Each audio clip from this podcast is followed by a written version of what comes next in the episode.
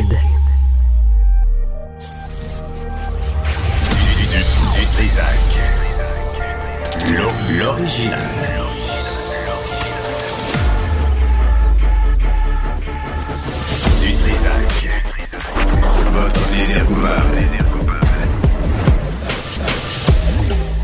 Bonjour tout le monde, 19 janvier 2024, c'est vendredi. J'espère que vous allez bien. Il fait fret, il va faire fret en fin de semaine, mais c'est la réalité du Québec. Ça s'appelle l'hiver. Euh, tantôt, on va parler à la directrice générale de la Société de développement économique euh, ou de commercial du quartier latin euh, pour savoir ce qui arrive. Est-ce que ça va être le haut lieu de la francophonie? Parce qu'on sait qu'à Montréal, c'est pas une ville francophone selon Valérie Plante. Donc, ça nous prend un petit quartier, un petit ghetto pour rappeler aux gens qu'à une époque, à Montréal, on a déjà parlé français. Ça, on va faire ça plus tard. Euh, mais tout d'abord, euh, je vous rappelle hier, euh, Pierre Poilièvre, le chef du Parti conservateur, euh, qui a insulté, il est pas fin, tu sais, il traite euh, Bruno Marchand, Valérie Plante d'incompétents. C'est épouvantable. Mais il faut dire que euh, la Société canadienne d'hypothèque et de logement annonçait plus tôt cette semaine que les mises en chantier ont baissé de 37% à Montréal et de 40% à Québec. Et je me suis souvenu de l'entrevue que l'entrepreneur Thomas Misters m'avait accordé début novembre dernier.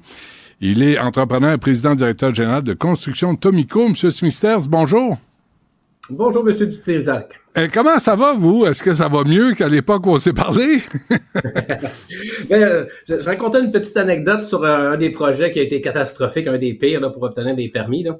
Mais oui, ça va bien. euh, Le projet est, est- est fini, mais euh, euh, pas, pas, pas, pas un projet des plus rentables.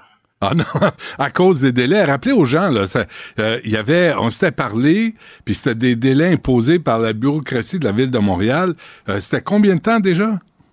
C'était six ans. C'était un permis qui a pris six ans à pouvoir amener en construction. OK. Votre sortie dans les médias, c'était sorti dans la presse, je me souviens bien. Euh, votre sortie, est-ce que ça vous a nuit, ça vous a aidé? Euh, non, pas du tout. Et ça, euh, ben, je pense que vous m'avez posé la question et, et ma réponse était j'espère que non.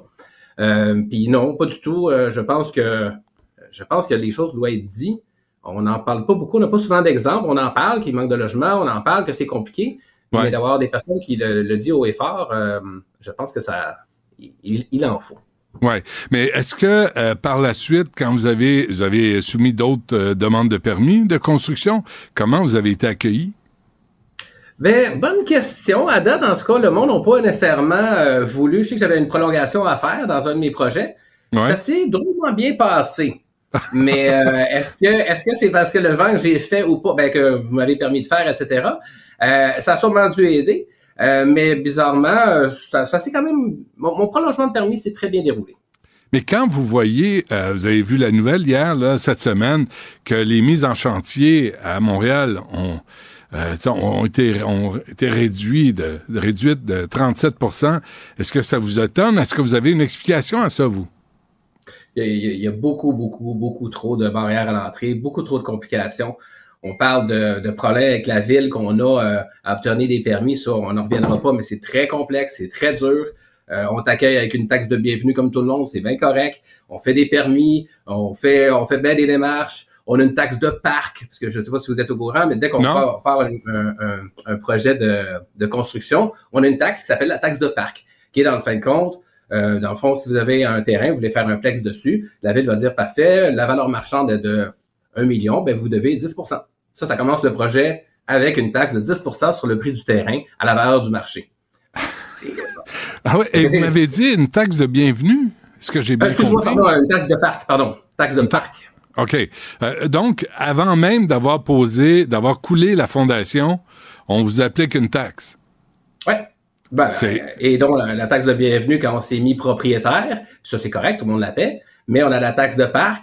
Euh, après ça, on a tout la- la- la- le, le- le monde fastidieux des villes pour obtenir le permis. Puis ça, euh, puis une fois qu'on est prêt à mettre le premier coup de pelle, ben là, on peut commencer. Puis là, euh, là par contre, s'ajoute le 20-20-20, euh, qui est quand même assez intéressant. C'est qu'on on augmente encore là les frais. Mais je l'ai même, en tout cas, j'essaie de l'analyser, je, le comprends pas beaucoup, le 20-20-20, dans le sens que c'est soit d'un, déjà là que c'est très, très dur de rendre un projet rentable, on te demande de mettre une partie de tes loyers euh, à prix abordable. 20, 20 de logements sociaux, 20% de logements abordables, ça, euh, faudrait définir abordable, et 20% de logements familiaux dans un projet immobilier. Euh, et vous, vous devez quoi? Dessiner, faire dessiner par un architecte. Voici c'est quoi les, les contraintes puis les demandes. Ben, c'est plus complexe que ça, parce qu'il n'y a rien de facile avec la ville. Mais en gros, c'est qu'en plus de tout le, reste des complications qu'on a, si on a un projet de construction, bien, on doit mettre, on a le choix, soit ben, on peut le faire abordable, donc il y aura une partie de tes loyers qui devront être abordables. L'autre social, écoute, c'est épouvantable, c'est donner il faut comme que tu cèdes des terrains, dans le fond, que si tu parce que tu as le choix, soit tu acceptes le 20-20-20, soit tu payes la pénalité. Donc, une taxe un peu euh, mais à date, puis c'est ça qui, est euh, aberrant, c'est que le projet 2020, elle a toute sa noblesse. Puis tu sais, on a besoin de, de, logements sociaux. On peut pas être contre euh, cette vertu-là. Par contre, mettre cette charge au, euh, ce charge-là aux promoteurs, c'est là que je trouve un peu bizarre que les promoteurs aient la responsabilité de corriger le déficit de logements abordables à Montréal. Mais ce que vous nous aidez à comprendre, M. Smithster, c'est que vous n'êtes pas tous multimillionnaires. Vous n'êtes pas tous des grosses compagnies, euh, parfois douteuses, qui blanchissent de l'argent. Tu sais, euh, non, mais il y a beaucoup de, il y a beaucoup de préjugés à votre endroit.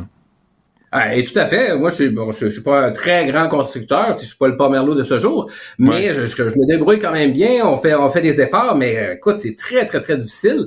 Puis, tu sais, on a besoin de subventions, on a besoin de, on a besoin de, de prêts bancaires qui ont du sens. Euh, on a besoin de, de toute l'équipe pour pouvoir faire des projets, mais en plus qu'on nous impose parce que dans le fond, le, projet 2020 ne marche pas, là, et ça, il faut se le dire. Là. À date, en deux ans, deux ans et demi, c'est soit tu payes le ticket, ce que tout le monde a fait, parce que dans le fond, personne veut adhérer à avoir ces restrictions-là.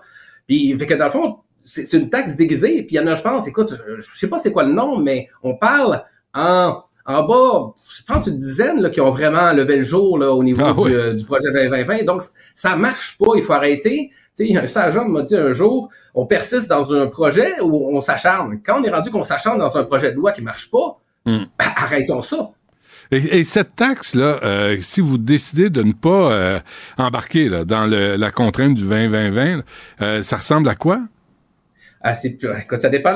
c'est complexe. J'ai essayé de, de, voir à peu près comment, comment ça ressemblait. Mais déjà là, pour le social, il faudra que tu verses sur un projet d'à peu près 20 logements, tu vas payer à peu près un 50 000 grosso modo juste pour le social. Puis après ça, il faudra que tu t'en mettes si tu ne veux pas adhérer à la partie abordable, il y a un autre chèque aussi qu'il faut que tu signes je pense quand même que pour un projet de 20 logements, facilement, tu vas atteindre le 100 000 OK, fait que vous, là, vous vous dites, euh, j'ai un terrain, je vais construire.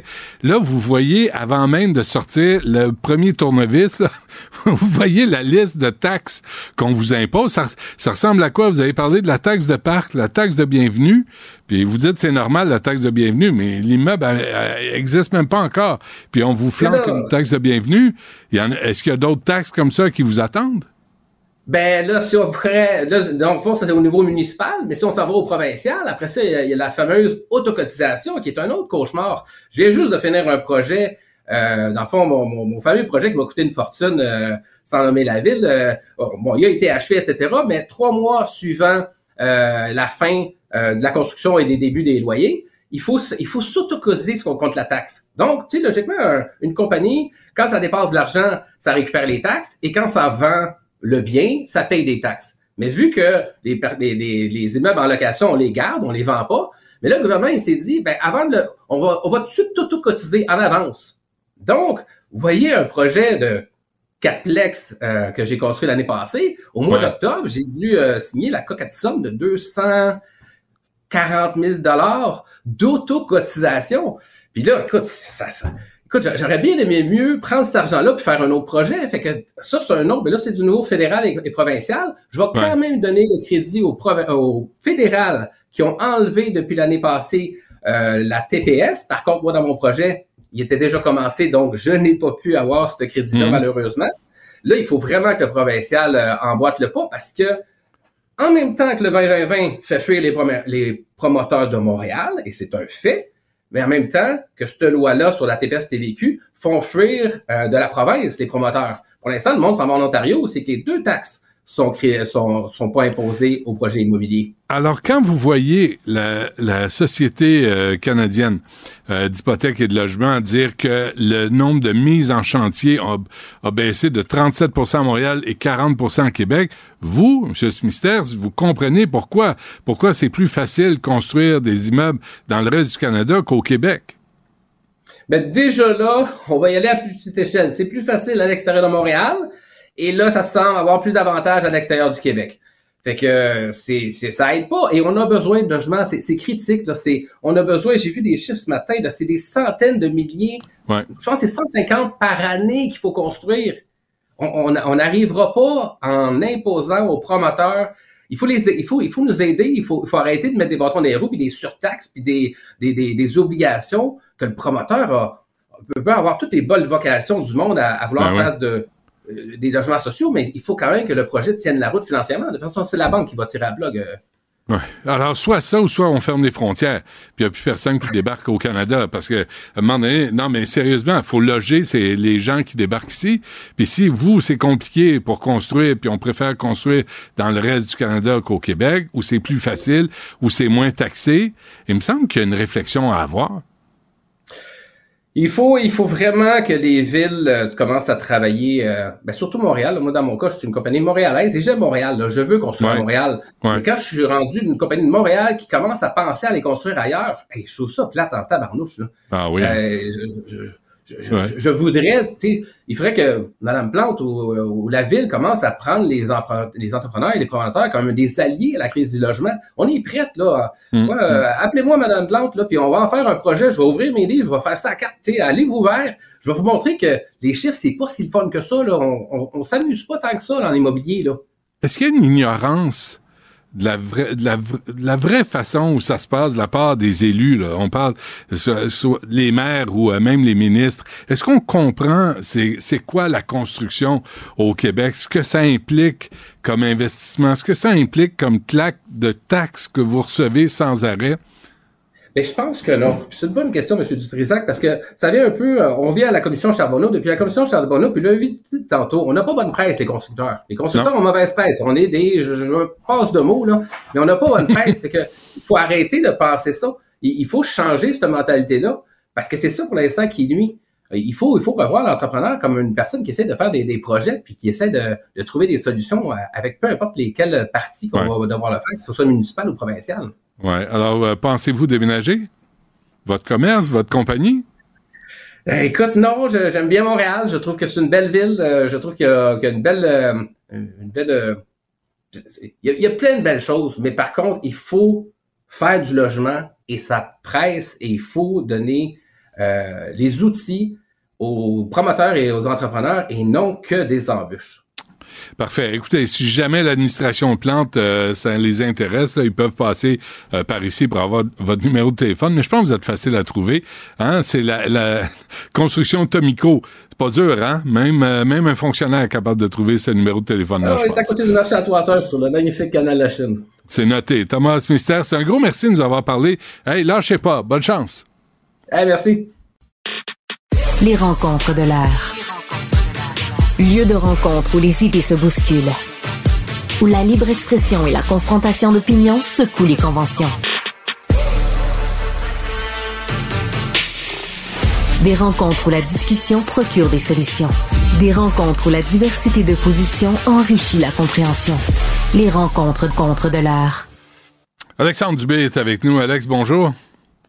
Salut Benoît. Allô, écoute, ce matin, là, mon Comrex, finalement, je l'avais, il était débranché, puis il marchait sur la batterie, puis pendant qu'on faisait la chronique avec Mario, tout a lâché, puis là, j'étais là, j'appuyais ses boutons, puis tu sais, je fouillais. C'est ça qui est arrivé. Parce que ouais, moi, ouais. j'avais j'avais juste l'image, j'écoutais ce que Mario disait, tu sais, puis là je me disais, écoute Benoît, as-tu euh, une urgence, une petite envie pressante du matin, des choses je qui suis pas- arrivent des Je suis pas fois, rendu à cet euh, âge-là, là, espèce de langue sale. Je suis pas rendu à cet âge-là.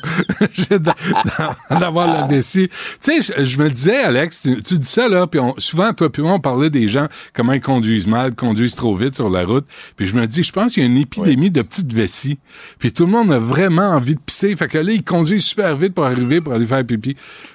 C'est peut-être ça, c'est peut-être autre chose, je ne sais pas. Euh, c'est peut-être ça, mais c'est une très belle façon d'ouvrir notre segment du vendredi sur le bord de la veine. Sur le bord de la veine.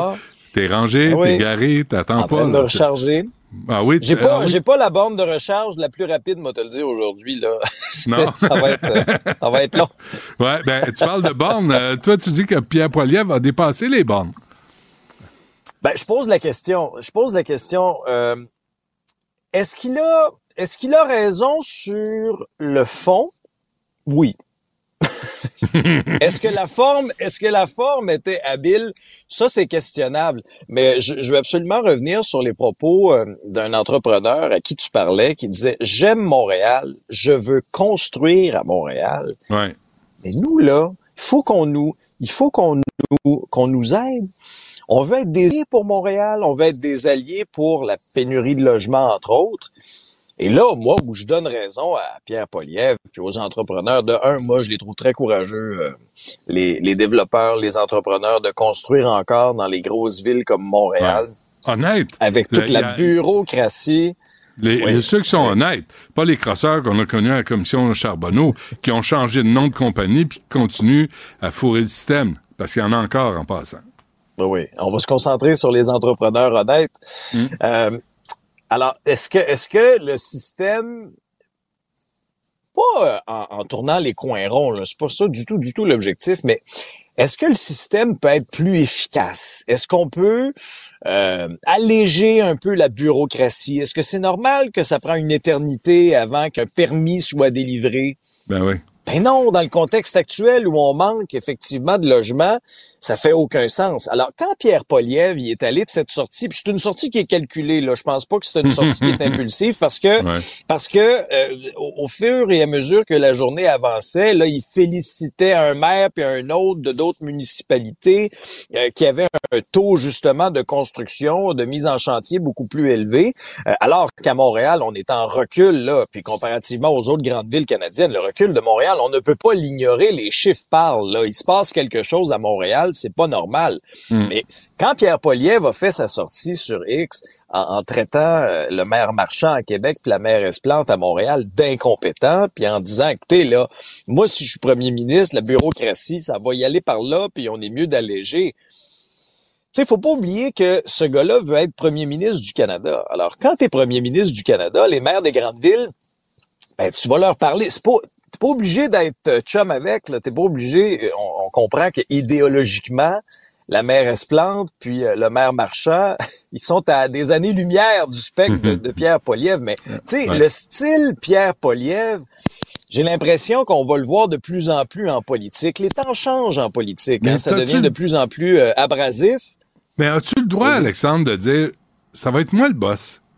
Ça va marcher quand je vous dis que ça va aller marcher parce que moi, j'ai un plan de match en tête. Puis là, jusqu'à maintenant, votre façon de faire, ça n'a pas fonctionné. On cherche des logements, les, les, les entrepreneurs se cognent à de, la bureaucratie, se cognent à des taxes avant même d'avoir creusé. Je oh savais pas, moi, la taxe des parcs. C'est complètement, c'est tout pour écœurer le monde. Fait que je vais, je vais vous ramener à l'ordre parce que là, toute l'agenda go, gauche euh, woke, ça va faire. Là, on va procéder. Si vous voulez des gens au Canada qui arrivent ici en famille, ben on va s'assurer qu'il y a des endroits décents pour habiter. Ça, je te l'accorde. Ça, t'es entièrement d'accord. Là où moi, personnellement, c'est moins mon style à moi. Là. Toi, t'es plus dans le conciliant, t'es plus gentil. Ben non, mais moi, je suis pas toujours gentil. Moi, moi, je suis gentil jusqu'à ce que je ne le sois plus. non, mais tu peux, tu peux critiquer les idées, tu peux critiquer les idées de quelqu'un. Mais tu sais, moi, les attaques personnelles de t'es un ci, t'es un ça, je laisse ça ben, à d'autres, là. Mais être compétent, c'est, je pense, c'est assez objectif. Est-ce que ta ville va mieux depuis que t'es arrivé? Écoute, ben, pas, sur tous les, pas sur tous les plans. puis on en parle à chaque jour. oui, non. ouais. Euh, puis pendant ce temps, as-tu remarqué, les, ce matin, là, ça a coupé, là, moi, j'en revenais pas, des, des euh, rencontres, euh, des assemblées générales virtuelles de huit heures de temps? Alors, je sais, écoute, ça, j'en reviens pas. Tu sais, on se, on, se questionnait en, début de semaine dans un autre épisode, on se disait, comment ça se fait que participation au niveau du vote à peu près à 42% dans Ben Pointe oui. de l'île, l'Assemblée virtuelle. Dis, on, on se questionnait, toi et moi, on se disait, coudon, euh, on est-tu attaché à nos programmes de soirée à ce point-là? Le match du Canadien, euh, était-tu bon au point que là, on était arrivé devant notre écran, puis on s'est même pas donné la peine de se connecter à notre ordinateur, alors qu'on a été en grève générale illimitée pendant cinq semaines, pas de fond de grève, puis c'était donc important de se prononcer sur ce contrat de travail-là. Là, euh, le son de cloche qu'on a, puis en- moi sur les réseaux sociaux, je vois passer aussi des commentaires, puis je lisais dans le journal là-dessus. Pour euh, pour Montréal, là, professeur, l'Alliance des professeurs de Montréal, ils ont voté à deux heures. À deux heures du matin, Du matin. dans la ben nuit oui. de jeudi à vendredi, après une assemblée virtuelle de 8 heures. Là, on est, on, on se retrouve avec, euh, ça a passé finalement là, à 52% Mais écoutez, on est-tu en train de ramener les vieilles tactiques là, de vote étudiant, là, de faire Ouais. étirer ça, là, des assemblées là, de 3 heures, 4 heures, 5 heures, 6 heures, 7 heures, pour finalement écœurer ceux qui, ceux, ceux qui Ben étaient oui. présents, puis qu'après ça, là, on, on- il reste euh, finalement juste les plus craqués pour voter. C'est quoi ces chiffres-là? Mm. C'est- c'est- Est-ce que c'est normal? À un moment donné, moi, j'aimerais bien entendre les instances syndicales. En tout cas, venez nous expliquer que- que- comment ça se passe? Parce que c'est un vote important, celui de la FAE, Benoît, là, comme tous les, comme toutes les centrales syndicales. Mais là, ça va être le 7 février qu'on va le savoir. Puis deux, deux facteurs importants, là. Il faut euh, le double, une double majorité, comme on dit. Donc, cinq des neuf euh, syndicats affiliés et 50% des membres plus un. Mm. Alors là, on verra bien la suite du processus. Mais moi, j'ai vraiment réagi quand j'ai eu la durée de ces assemblées-là, qu'on a voté à deux heures Ben du ouais. matin. Voyons. OK, j'ai une question quiz pour toi. Tu es un smart. Oh, je, je- on va voir. non, mais de- ça, mais des pour, quiz. pour nous aider à comprendre. Mais est-ce que le gouvernement devrait imposer un minimum de taux de participation pour, euh, pour rendre valide le vote? Tu sais, si t'es à 32% de participation, est-ce que ça représente vraiment tous les membres? Fait que si tu veux qu'on règle, là, faudrait que ça soit, je sais pas, 66, 65, 70, 60, tu sais, euh, au moins 50 plus 1. Mais quand t'es même pas à la majorité, est-ce qu'on devrait respecter ces votes-là? Mais il y a plusieurs questions qu'on peut soulever par rapport à ça. Est-ce que tous les membres ont eu accès, par exemple, à toute l'information, à tous les documents, ou ils avaient ça simplement en assistant à cette présentation-là, puis là, ils étaient bombardés? Mais ta question, on peut la poser aussi pour les votes de grève. là. Tu sais, Oui. le vote de grève général illimité, là, c'était Mhm. quoi le taux de participation? Ouais, on l'a pas su, hein? Ben, en tout cas, on a entendu des chiffres à gauche puis à droite, mais tu sais, euh, je te dis là, dans ces- j'ai l'impression qu'il y a plus, pour plusieurs là, ils tombent un peu des nues en apprenant comment ça se passe à l'intérieur de, de ces assemblées là. À Ouais. 8 heures, après ta journée de travail, une assemblée de 8 heures, puis tu votes à 2 heures du matin sur ton contrat de travail, qui est très, très, très important. Puis moi, comprenez-moi, là, moi, j'ai beaucoup de, de, de, de sympathie puis de compassion pour les enseignants. Euh, ils font un travail qui est pas facile, dans des conditions vraiment pas évidentes. Puis toute la Mm. question de la composition de la classe, moi, je je suis entièrement d'accord avec vous autres, là, tu sais, quand tu dis, hey, euh, le beau de donner une prime euh, qu'on a, qu'on a surnommée la prime burn-out à Ouais. 8000 dollars quand ta Mais- composition de classe a plus de 60% et d'élèves avec un plan d'intervention ou des besoins particuliers. Ouais, ouais. Euh, Ah. Est-ce qu'on même vraiment que ce soit 60%, ça, là, le système d'éducation? Tu sais, ça en prend juste 2, 3, 4 là, dans une classe pour faire le bordel. Ça prend juste 2, 3, 4 pour écœurer tout le monde, pour ralentir euh, le groupe. Tu sais, c'est pas, ça, pas, ça prend pas 60 ou 40 ou 50% là. Sur 22, 26, là, t'en as deux, trois qui font chier tout le monde ou qui interrompent tout le temps ou qui, qui dérangent ou qui font des conneries. Ta classe est foutue. Fait que, tu sais, moi, je reviens à ça, là, c'est l'autorité des profs en classe. C'est là-dessus qu'il faudrait miser. C'est là-dessus qu'il aurait dû miser. Puis là, euh, là, finalement, on est... Puis il faudrait qu'on se parle aussi de l'état des enfants à l'école, là. Parce que là, on parle du vote, on parle du vote, on parle du vote, mais on est rendu euh, presque fin janvier. Les enfants sont rendus où? Comment on va procéder au rattrapage? Euh, c'est c'est important, là. Tu sais, les enfants, c'est pas un détail là-dedans. Il me semble. Non. Ben, je, je pense pas, mais là, ils vont commencer leur plan de rattrapage là, avec du Ouais. tutorat. Ben Euh. T'étais comment à l'école, toi? Étais-tu un petit euh, un petit Moi, je-? Non, euh, ben non, parce que mes parents, euh, ma mère, elle aimait pas ça se faire. Ben, j'étais un- j'étais un SMAT, mais je pense que c'était un SMAT à ma place, tu sais. J'étais le plus jeune de quatre, fait que j'étais un smart à ma place, mais j'étais un smart pareil. Mais j'étais comme président Fait de que- la classe ou des affaires de même. Ah oui? Fait que, ouais, ouais. Fait, que- fait- que c'est bon. Mais fait que c'est par après que ça a dérapé. C'est- depuis, ça a dérapé, tu sais. Mais regarde. OK, c'est ça qui. J'en ai fait un métier, tu sais. ma mère, quand ma mère vivait, je disais toujours, regarde, man, tu me disais quand j'étais petit de pas faire mon SMAT, regarde où ça m'a mené. Quand même, tu sais. Il y a des fois, ça va à peine. Hey, avant qu'on Ben, se je suis quitte, Alex. d'accord avec euh, Maman du Trisac. Ouais, on la salue où elle est. Euh, Oui. Hydro-Québec privatisé, est-ce qu'on s'en va vers ça? Est-ce qu'on s'en va vers la SAQ privatisée? Est-ce qu'on s'en va vers... Qu'est-ce que t'en penses? Les écoles, Ben, la cas, santé, plusieurs- la santé privatisée aussi. C'est comme un plan de match, hein? Ben, en tout cas, avec le projet de loi que souhaite déposer le super ministre Pierre Fitzgibbon, il y en a qui, il y en a qui sont inquiets. Euh, là, bon, ça toucherait par exemple la vente euh, d'électricité entre entreprises privées, de ce qu'on de ce qu'on en comprend. Mais euh, tu as lu certainement comme moi les manchettes dans le journal qui, euh, qui nous apprenaient que là, euh, au rythme où on consomme, euh, on s'en va dans le négatif. Là. On s'en va à quoi? À moins 2% On va se mettre des dynamos dans la maison, là. Commencer à mettre ça après les vélos puis pédaler pour avoir de l'électricité.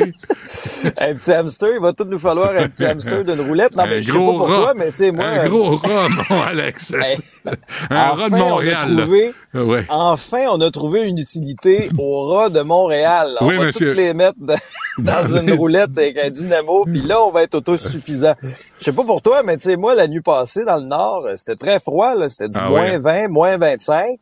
Euh, une petite couverte de plus. On essaie quand même de faire un effort pour pas, pour pas exagérer au niveau de la condition, mais tu sais, on, on vit que les premières pointes au niveau de- du froid de l'hiver. Puis là, déjà, dans les projections, on est en terrain négatif. Puis ça, Benoît, moi, je suis inquiet quand je lis ça parce que ça, là, c'est avant l'arrivée de, mettons, Nordvolt, la filière batterie, là, le, le cellulier là, qui Ouais. fait faire pratiquement là, des rêves érotiques là, au ministre Champagne puis, euh, puis à Pierre Fitzgibbon, tellement ils en rêvent de leur cellulier, puis ils se textaient le samedi soir pour, pour, pour partager leur fébrilité. Je caricature, là, on comprend.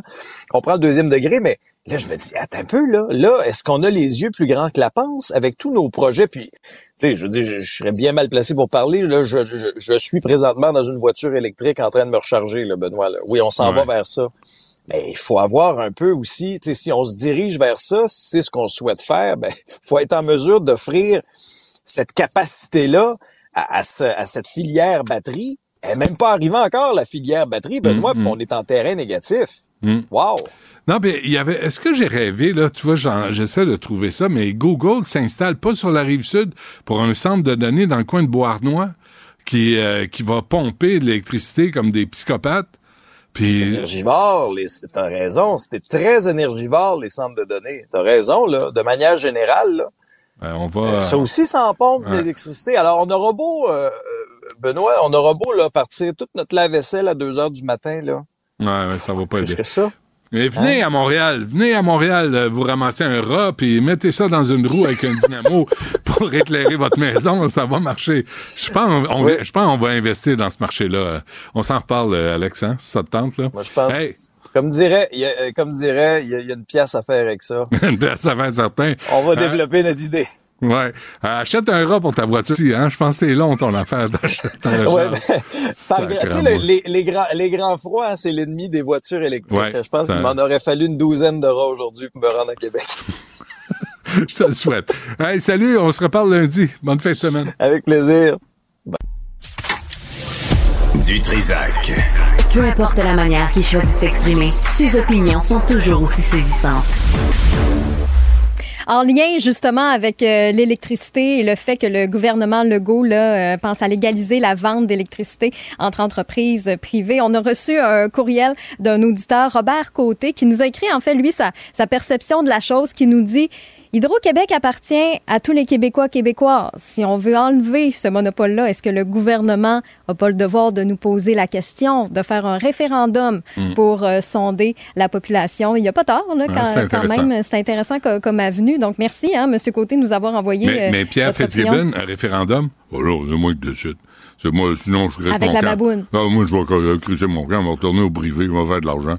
J'appelle mes amis, je pars à la chasse, je vais, je fais, je fais de mes chums. Je vais à Montréal des écœurants, de la désinformation. Ça fait, merci. longtemps que tu, ça fait longtemps que tu travailles, cette imitation-là, non? Je, je l'improvise. Euh, merci beaucoup. Ouais, euh, juste pour rire, rappelez pas, s'il vous plaît. J'ai pas le temps. Non, mais c'est un sujet qui fait euh, vraiment beaucoup réagir aujourd'hui, puis c'est bien normal. là. Donc, n'hésitez pas à nous envoyer votre opinion là-dessus. Studio à commercial cube.radio par texto aussi le 1-877-827-2346. D'ailleurs, je vous lance sur un, un autre sujet, le quartier latin, là, qui va devenir le quartier de la, fra- de la fra- euh, francophonie. Vous en pensez quoi de ça? Est-ce que c'est une bonne idée? Est-ce que c'est une mauvaise idée? Je vous pose la question parce qu'un petit peu plus tard, là, Benoît va recevoir justement Rachel Van Velzen, qui est la directrice générale de la SDC du quartier euh, latin. Donc, on va savoir euh, justement qu'est-ce qu'elle en pense. Même numéro 1-877-827-2346 pour nous rejoindre à ce sujet-là. Tu as parlé de ton Comrex tantôt, euh, Benoît. Je me fais un devoir de te dire qu'à l'interne, il y a une photo qui circule à ton sujet de ton Comrex C'est vrai. avec l'immense couche de Je, que poussière. je viens de déménager. Donne-moi une chance, là. Mais après, tu as renvoyé la version toute nettoyée. Ouais, ouais, puis j'ai lavé mon imprimante aussi, tu sais, puis un déménagement, ça se fait pas dans la propreté et la bonne humeur, hein? Ben, moi, je veux juste te dire qu'il y a une nouvelle télé-réalité qui s'amène à TVA, les Master Cleaners, les adeptes du ménage. Ah oui, hein? Moi, je- j'enverrai ma Ouais. candidature si je te Ben, qui m'appelle? Moi, je me présente pas, je me propose pas, mais s'ils veulent un juge, moi, je suis là, j'ai ça quand c'est sale. Parfait. J'ai ça. On j'ai- a notre j'ai- homme de la ouais, situation. Vous, vous m'avez. euh, c'est c'est quoi? C'est la- le poussière shaming que vous avez fait ce matin. Juste à l'interne. Euh, du C'est- c'est dust, pas sorti, Dust euh. shaming. C'est correct, j'ai été humilié. Mais non, mais tu nous as renvoyé la belle version de Mme Blancheville. Ben oui, une fois, je me suis fait pogner, mais sacrément que c'était poussiéreux. Il était temps. C'était épais. Je l'avoue, je l'avoue.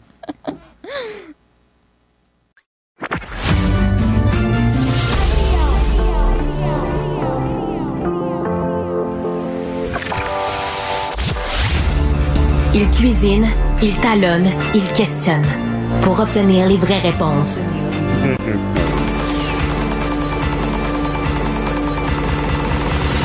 Du Trisac.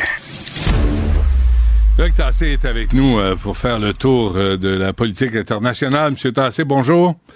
Bonjour Benoît, mais tu sais pas ce qui est arrivé hier? Quoi? Non, Tu sais, je t'avais parlé du trottoir, des trottoirs autour de l'université de Montréal qui n'étaient pas déneigés. J'étais tombé, puis j'en avais vu d'autres tomber. Ouais. Hier, impeccable les trottoirs, plein de gravelle avec du sel, etc. C'est extraordinaire. Quoi, c'est la, c'est. C'est les profs On et les étudiants qui se sont euh, cotisés pour euh, nettoyer ou Oh, quoi? Je crois pas que ce soit les étudiants qui se soient cotisés. Euh, Non, pense pas. Je sais pas ce qui est arrivé, mais je peux dire qu'il y a beaucoup de personnes qui sont tombées. Puis qui sait, peut-être que la mairesse écoute notre émission ou qu'il y a des conseillers qui l'écoutent. Hein. je te garantis que non. Mais ça, Ah, la tempête, des- Moi, je te garantis qu'ils ont des transcriptions. Ah ouais, peut-être. Euh, ça, ça, c'est clair. C'était dimanche, oui. la tempête, hein? Oui, c'était dimanche la tempête. Mais c'était, c'était pas. dé- Écoute, depuis des années, c'est à peu près pas déblayé. Euh, puis il y a des milliers de personnes qui passent sur ce trottoir, ces trottoirs sur Jean Briand. Puis comme je te dis la dernière fois, c'était hyper glissant. Euh, pas de pas de sel, rien. Cette fois-ci, les trottoirs très très bien entretenus. Un hasard, j'imagine. Merci et bravo à l'administration de Mme Plante. Ouais. Netanyahou, euh, Monsieur Netanyahou, qui s'oppose à la création d'un État palestinien. Ouais. Pas oui, très bon le dialogue, ça. hein? C'est pas merci et bravo. Puis il s'oppose à la volonté d'une grande partie des Israéliens. Il s'oppose à la volonté de son ministre euh, de la Défense. Mais en même temps, quand il dit ça, ben, qu'est-ce que tu veux? Il nourrit euh, le discours des gens qui disent que Israël est en train de faire un génocide. Parce que quand même, il y a 85% de la population de, des Gazaouis qui est déplacée. Euh, il y a 25 000 morts. C'est 1% de la, plus d'un pour cent de la population en trois mois, quatre mois, euh, qui sont qui, qui, qui sont morts. Euh, puis t'as plus de 60 000 blessés. Où est-ce qu'ils vont aller ces gens-là? Dans quelles conditions est-ce qu'ils peuvent vivre? Et ça, ça fait partie de la définition du génocide. Si tu fais en sorte qu'une population n'a plus d'endroit où habiter chez elle, etc., qu'elle est obligée de partir, euh, qu'elle- ben là, tu commences à rentrer sérieusement dans la définition d'un génocide, même si tu n'en as pas déclaré l'intention comme telle. Mais le fait de dire que tu veux pas que ces gens-là aient d'État à eux, ben là, ça commence à ressembler à ça. Où est-ce que tu veux qu'ils vivent? Qu'est-ce que tu veux qu'ils fassent? Eh, Mais Et on en, sait... même temps, en même temps, Loïc, là, est-ce qu'on est en train d'oublier ce que la Hamas a fait le 7 octobre? Non. Est-ce qu'on oublie Non. les otages que détiennent ces, crapules, ces salauds de- du Hamas? Tu sais, on Mais est là toujours faire le procès d'Israël. On peut-tu régler le cas du Hamas avant Sacramouille? Moi, je suis d'accord avec toi pour le Hamas et d'autres, hein, parce qu'il n'y a pas que le Hamas là-dedans. Euh, Ah ouais. Il y a d'autres organisations terroristes. Puis je suis d'accord aussi. J'aimerais ça qu'on étende ça aux fous furieux, na- hyper nationalistes euh, israéliens euh, qui veulent aussi mettre les Palestiniens à la mer, parce que ça aussi qui existe. Ouais, ouais. Euh, les extrémistes c'est de tout. Les extrémistes de chaque côté. Euh, Puis ça, on, on pourra se parler. Mais quand tu commences en disant non, vous n'aurez jamais d'État, ben là, qu'est-ce qu'ils fassent? Qu'est-ce qu'ils fassent? Les Palestiniens de bonne volonté, les Palestiniens qui disent, ben c'est parce qu'on on aimerait ça s'entendre avec Israël. Puis t'as le premier ministre qui dit jamais, jamais, pour notre sécurité, notre défense. Ben, Ben écoute, Ouais. c'est pas une façon de... Et ça va contre ce que Biden veut aussi. Euh, Israël, je t'assure, le gouvernement Netanyahou est en train de se faire plein d'ennemis à l'intérieur d'Israël et à, à l'international. C'est pas Hmm. Israël. Le gouvernement Netanyahou devient Ouais. très difficile à défendre, peut-être que malgré si ce le- que le Hamas a fait. Mais si le peuple palestinien dénonçait le Hamas, peut-être ça aiderait dans les relations avec Israël. On- Certainement. Mais ils étaient, ils y vivaient dans un régime de terreur. Tu sais, les gens te disent ah oui, il y a eu des élections en 2007, ils ont Ben oui. la. Oui, il n'y en a pas eu depuis. Ben oui. Il n'y en a pas eu depuis parce que le Hamas terrorise sa population. Tu sais, c'est comme les Israéliens. Qu'il y a les, les- pardon, les, les Iraniens, les Iraniens qui descendent dans la rue, etc. Mais ils envoient l'armée, ils tuent les gens, etc. Puis Hmm. euh, le Hamas fait la même chose. Il terrorise les Palestiniens. Euh, puis en, en, en ce moment, étant donné ce que les Israéliens ont fait, il n'y a pas grand monde qui a, qui a l'intention d'aller du côté d'Israël puis de défendre Israël. Je le comprends dans les dans les circonstances très très actuelles. Tu sais. Ouais. Mais à plus long terme, il faut que ces deux-là commencent à se parler. Tu sais Euh, quoi la bonne si nouvelle de ça? La bonne nouvelle, Oui, c'est que. Donald Trump, Donald Trump s'en vient, il va régler tout ça. Ah, aie j'avais oublié. J'allais oublier qu'on avait notre Donald, euh, you qu'il est tout réglé. Euh, oui, Voilà. oui, oui, oui, oui. Voilà. Ah, une bonne dictature mondiale, peut-être. Oui, la monsieur. prochaine étape après, après la dictature aux États-Unis, la Ouais. dictature mondiale. Donald Peut-être un triumvirat. Ah, ça va marcher par là. Arrêtez de niaiser, là. Les, les, les chiffres molles, les moumounes, là, c'est assez, là. On va avoir euh, des hommes, là, qui ont une pointe. Oui, oui, oui, c'est ça. Puis plus Euh, de plus de débat. Qu'est-ce que c'est ça, Cube Radio? Comment ça se fait qu'on non non, on abolit tout ça? Alors, on ferme ça, Cube Radio, si tu fais là, toi. Ben. Euh, on, va, on, va, on va donner Cube Propagande. On va faire... comme, comme en Chine. Euh, et en Chine, on s'installe au, au Pérou, ça a l'air. Au qu'on s'est installé au Pérou. Au qu'on s'est installé fort. Euh, on a fait un investissement, les Chinois ont fait un investissement de 3,5 milliards de dollars, ce qui est beaucoup d'argent pour le Pérou. Et ils ont ouvert un port en eau profonde à Chansha, euh, Chansey, pardon, et c'est à peu près 80 kilomètres au nord euh, de Lima, la capitale du Pérou. Et donc, ils ont un port en eau profonde et ils veulent mono- oui, monopoliser, le terme est un peu fort, mais euh, ils veulent accaparer une part de plus en plus importante du commerce d'a- d'Amérique euh, du Sud, et ils sont en train de le faire parce que depuis euh, en fait euh, 2017, euh, 2017, 2018, euh, les États-Unis sont devenus deuxièmes dans le commerce international avec l'Amérique latine euh, en, en termes commerciaux.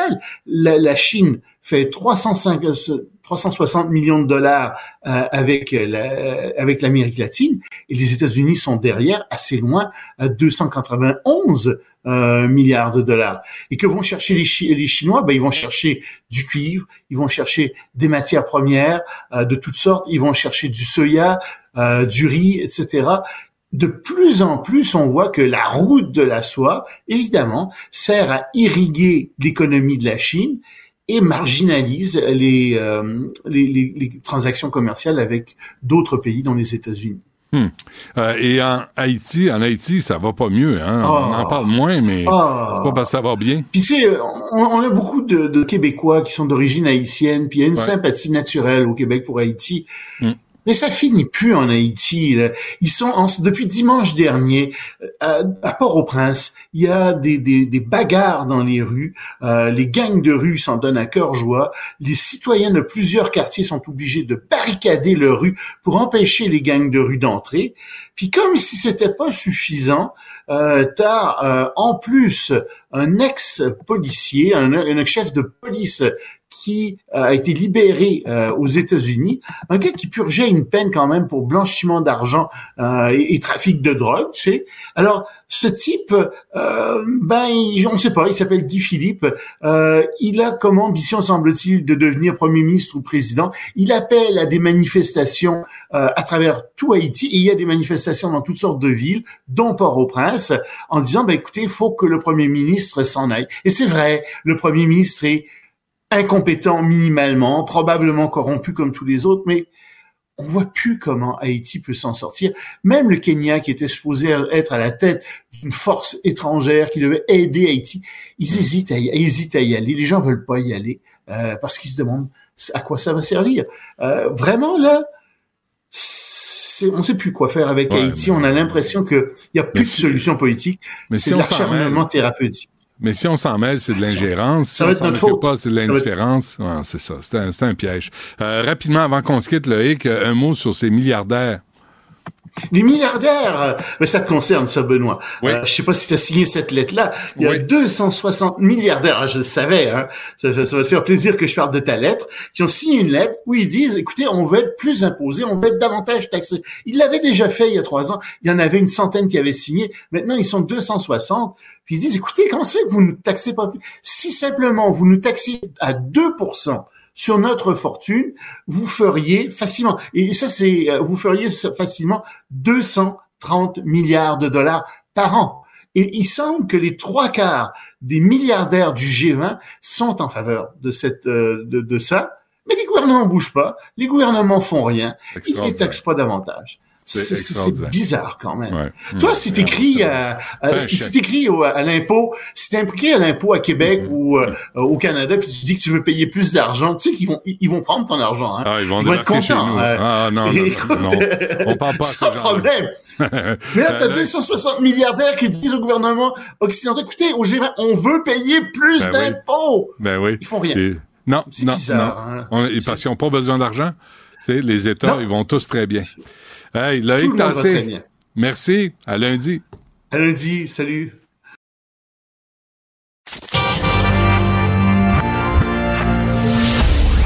Du Trisac. Il n'a peur de rien, sauf peut-être des qu'on orange. La rencontre Martino du Trisac. Ah, ça, ça regarde mal. Ça regarde mal.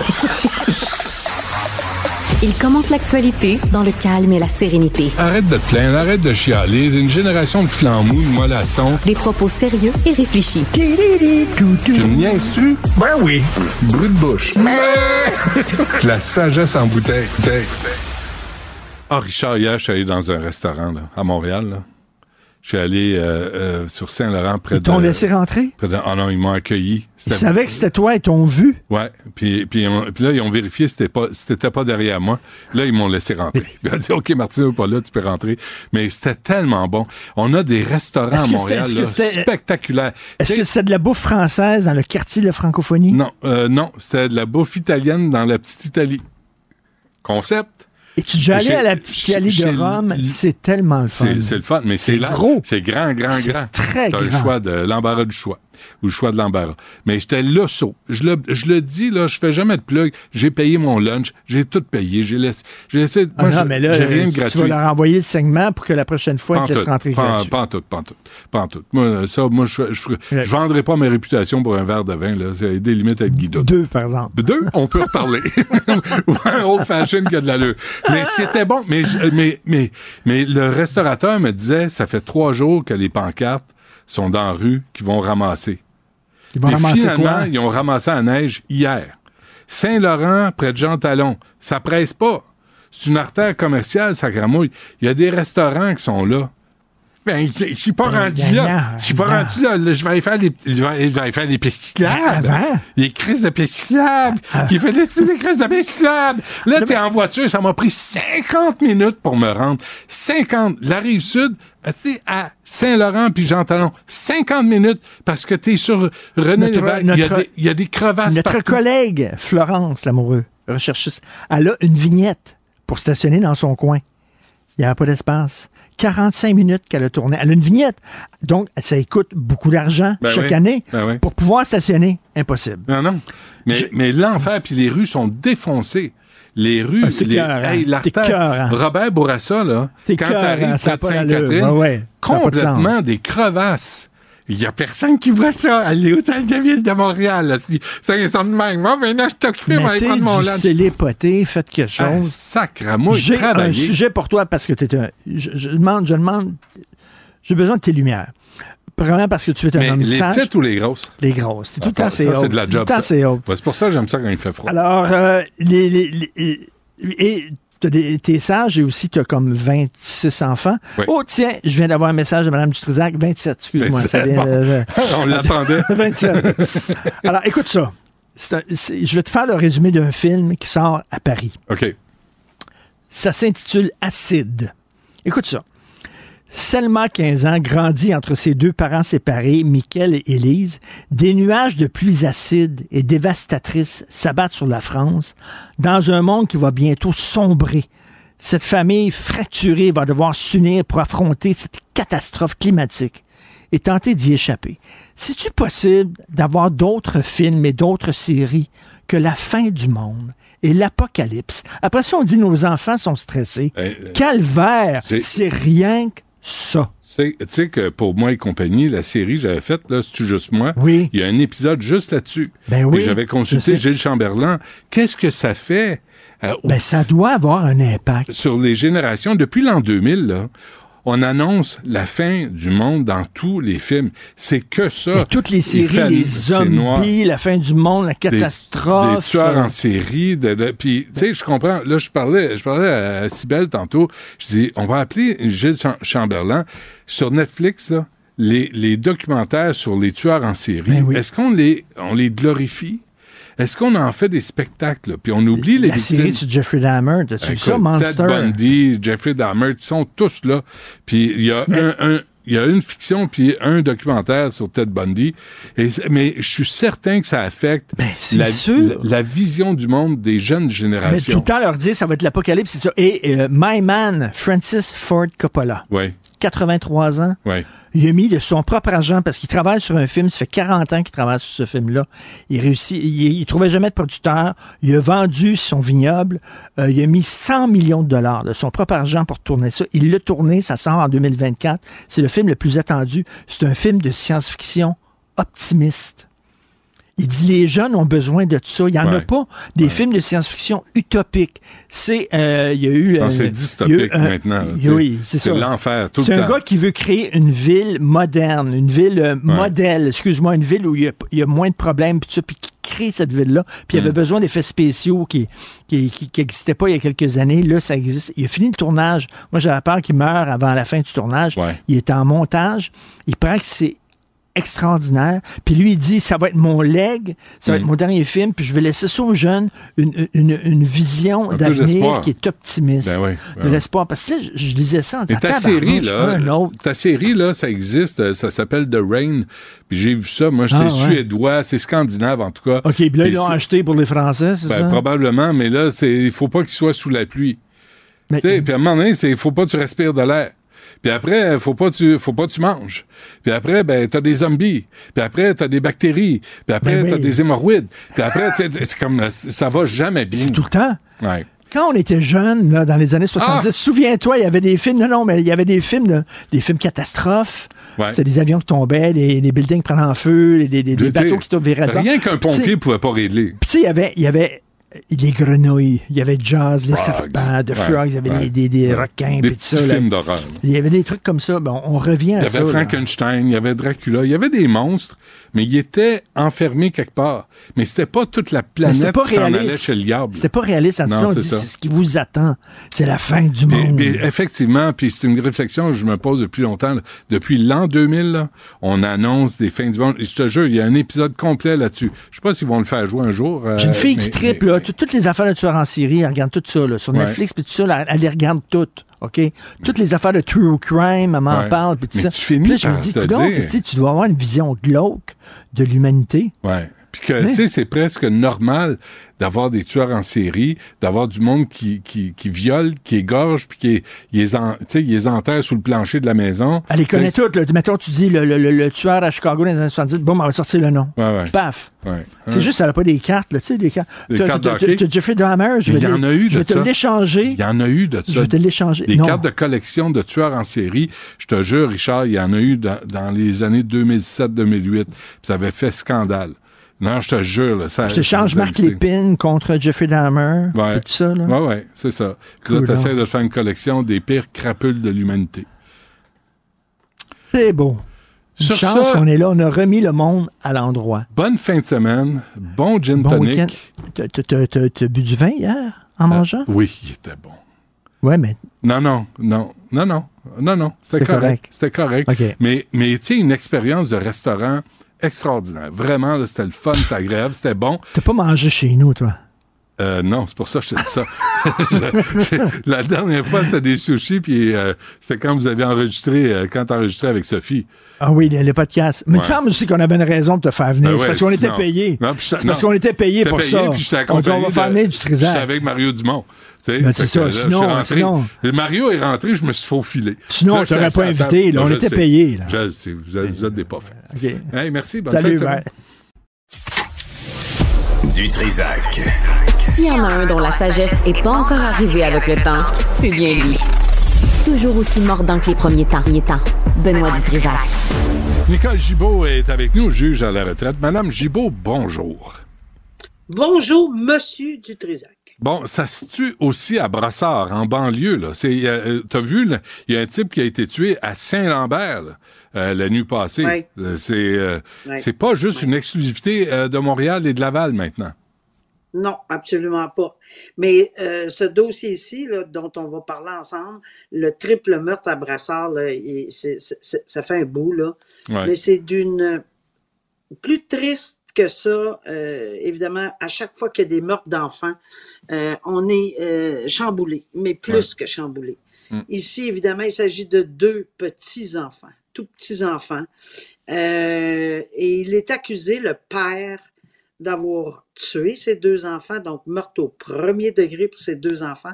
Et il aurait tué sa femme, je dis bien, il aurait tué sa femme également, mais meurtre au deuxième degré, on verra éventuellement comment ça va se dérouler. Mais c'est le dossier dans lequel la mère de, de, de la, la dame en question, soit la grand-mère, est allée devant tous les médias. Moi, je l'ai, je l'ai vu, je lui ai parlé. Elle est, allée partout, puis elle, pleurait avec raison pour la lenteur du système judiciaire. On va mettre la table. Elle en revient pas parce que, évidemment, euh, il y avait deux ans et cinq ans, ses petits-enfants. Et puis, ça fait un bout là, que j'essaie de trouver la date qu'on, a trouvé les, les corps. Je pense que c'est en 2022 ou quelque chose de genre.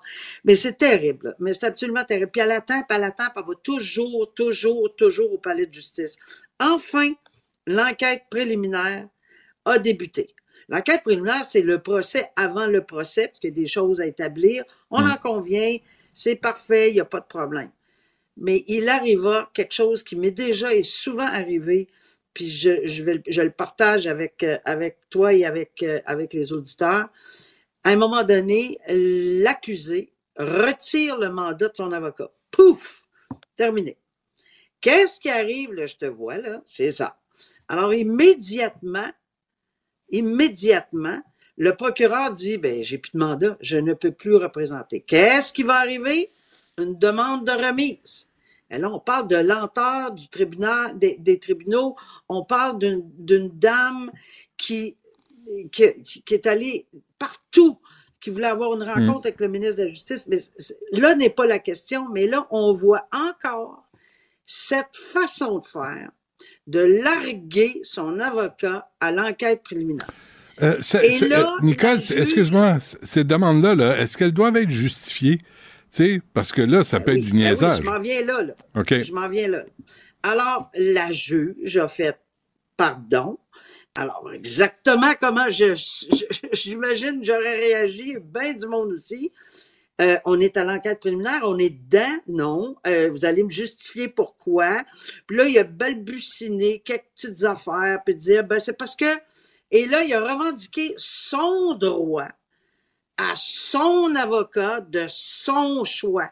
Ça me, ça me heurte parce que oui, c'est vrai qu'il a le droit à l'avocat de son choix. Oui, c'est vrai, on comprend que c'est des droits fondamentaux. Mais à l'enquête préliminaire, pendant l'enquête préliminaire, c'est pas n'importe qui, là. C'est Marc Labelle, son avocat. On parle pas, là, de quelqu'un, c'est un illustre inconnu. On parle d'un criminaliste reconnu Ben oui. qui s'est fait larguer. La juge a dit non.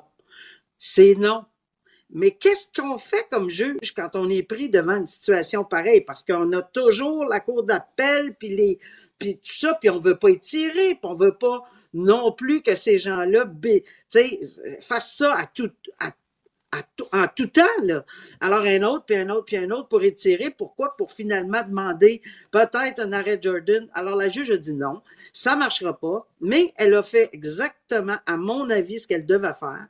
Elle a utilisé son pouvoir comme juge pour déclarer, pour dire que et nommer euh, Marc Labelle comme amicus courrier. courrier. Alors, ça veut dire qu'il devient avocat, mais ami de la cour. C'est pas, c'est pas, c'est pas l'avocat de, mais il va aider, il va questionner, il va tout faire, et ça doit continuer, et ça doit rouler. Alors, bravo de ne pas avoir arrêté l'enquête Mm, préliminaire avec une demande de transfert, parce que ça, c'est quelque chose de connu dans le milieu juridique. On le voit, on, je l'ai vu, on l'a vu souvent. Euh, puis pas de justification autre que de dire que j'ai le droit à mon avocat. Ça n'a pas passé. Et je salue cette décision. Et Marc Labelle, ben c'est ça, il, doit continuer. C'est le tribunal. Je l'ai déjà fait moi aussi. Il doit continuer à la demande du tribunal. Mais c'est sûr que ça va, ça va pas bien. là, Et là, quand on, le- on- mais là, on le doit meter- procéder de même. Le meter roule là, pendant ce temps-là. Là. Ça, là, ça veut dire qu'il y a un, un- jour et demi. si- il, doit, il est détenu, le type? J'espère qu'il est détenu. là. J'espère qu'il est en Oh, prison. que oui, il est détenu. Mais- mais mon tout ça est compte. Détenu, détenu, là. Mais chaque jour Ah oui, compte pour un jour, un jour et demi? Oui, mais tu sais, quand tu es accusé de meurtre au premier degré, le jour et demi pour une sentence à vie, ça ne donnera pas grand-chose. Alors, euh, tu sais, si jamais il était trouvé coupable de meurtre prémédité sur des enfants de 2 ans à 5 ans, qu'il Ouais. aurait noyé, il aurait tué sa femme, il aurait tenté de simuler le tout parce qu'il faut le mettre au, sais, au peut-être que, parce qu'on est à l'enquête préliminaire et il n'y a rien de prouvé hors de tout doute raisonnable, le procès Mm. n'est pas, est pas, est- est pas arrivé encore. Là. Mhm. Alors, cet individu-là qui aurait aussi peut-être tenté de camoufler le tout par un incendie dans un immeuble assez luxueux quand même à Brossard, ben là, il se, il se retrouve à devoir, parce que là, ça devient son enquête préliminaire. Euh, L'avocat Labelle doit être là pour le, le- le- le supporter, oui, s'il y a besoin, non. Euh, puis il a le droit d'interroger, hein.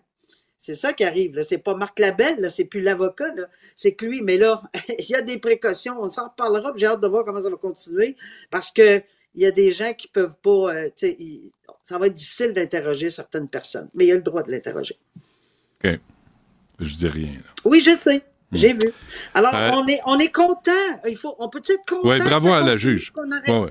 C'est ça, Bravo. Bon, non, mais c'est bon de le dire aussi. Euh, policier fraudeur qui se, ferait, qui se fait prendre dix ans plus tard.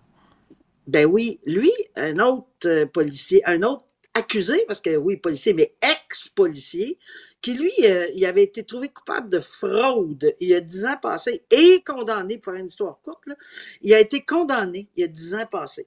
Il a utilisé les moyens légaux. Il est allé en appel, ça va.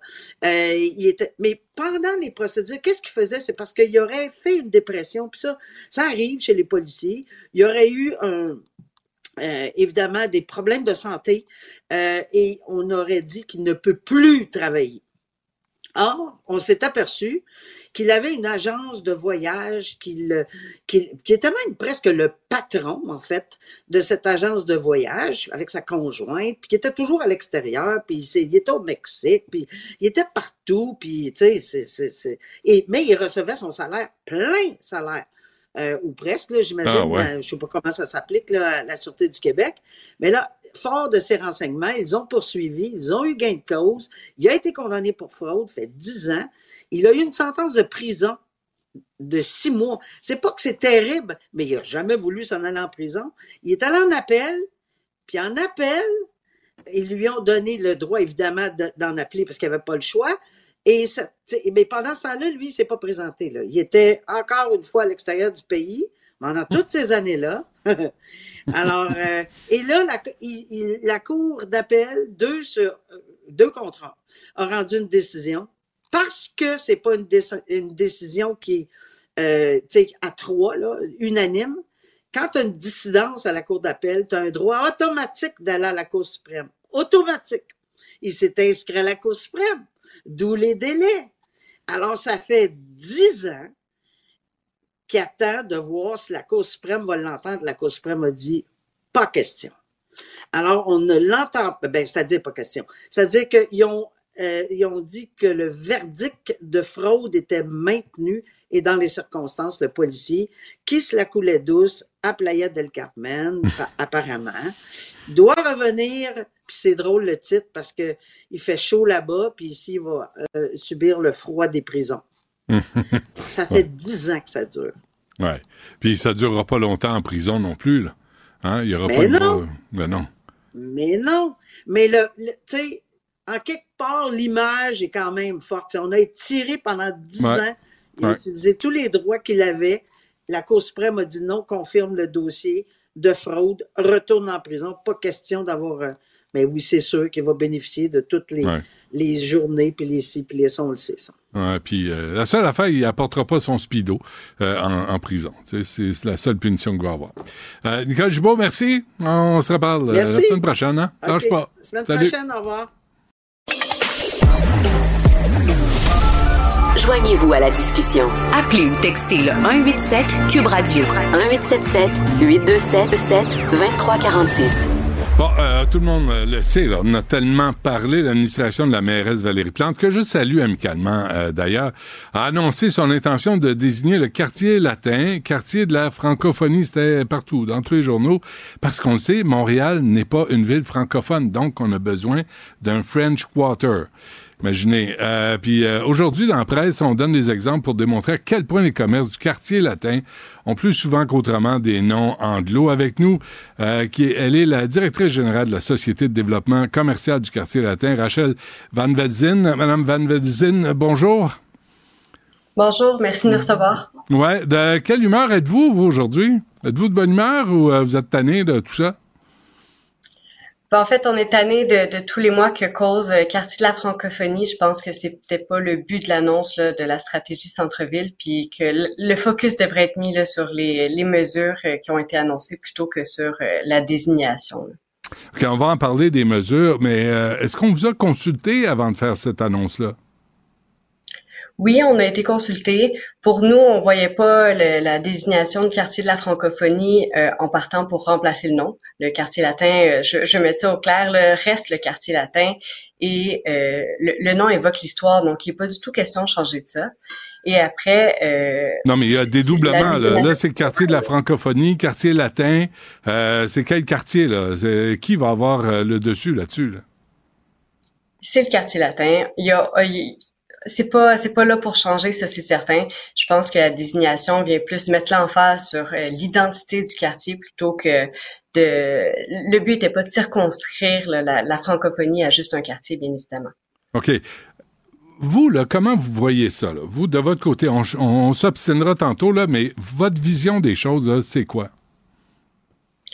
Ben en fait, notre vision des choses, c'est de, de de continuer dans le quartier comme comme avant, avec le nom du quartier latin, qui est un haut lieu de culture francophone, là, avec les, nombreuses institutions qui s'y trouvent. Donc, euh, le but, c'est de juste réaffirmer à quel point euh, c'est important ce quartier-là, puis de qu'il faut en prendre soin, en fait. OK. Euh, tout ce qu'on apprend dans la presse aujourd'hui, là, tu sais, Loaded Pierogi, euh, Poke, Little Bangkok, Grill and Burger, c'est pas... Là, sérieusement, Van Velzin, euh, c'est pas très francophone, tout ça, là. Comment que vous laissez passer ça? Comment que vous mettez pas le pied à, terre? Puis rappelez aux commerçants qu'on est à Montréal, on est au Québec, puis c'est en français que ça se passe. On est bien conscient qu'il y a un enjeu d'anglicisation dans les commerces, euh, comme partout à Montréal d'ailleurs. Euh, et en tant qu'SDC, on n'a pas les moyens euh, pour agir là-dessus.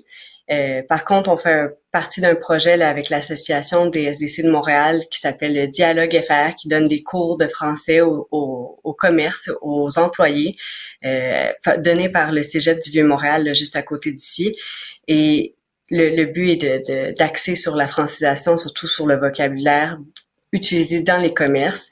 Et euh, c'est certain que ça, c'est une des mesures là, qui, que nous, on, a un peu de, levier, mais encore une fois, c'est avec la participation des commerçants. Là, on peut pas les, obliger à, faire ces cours-là.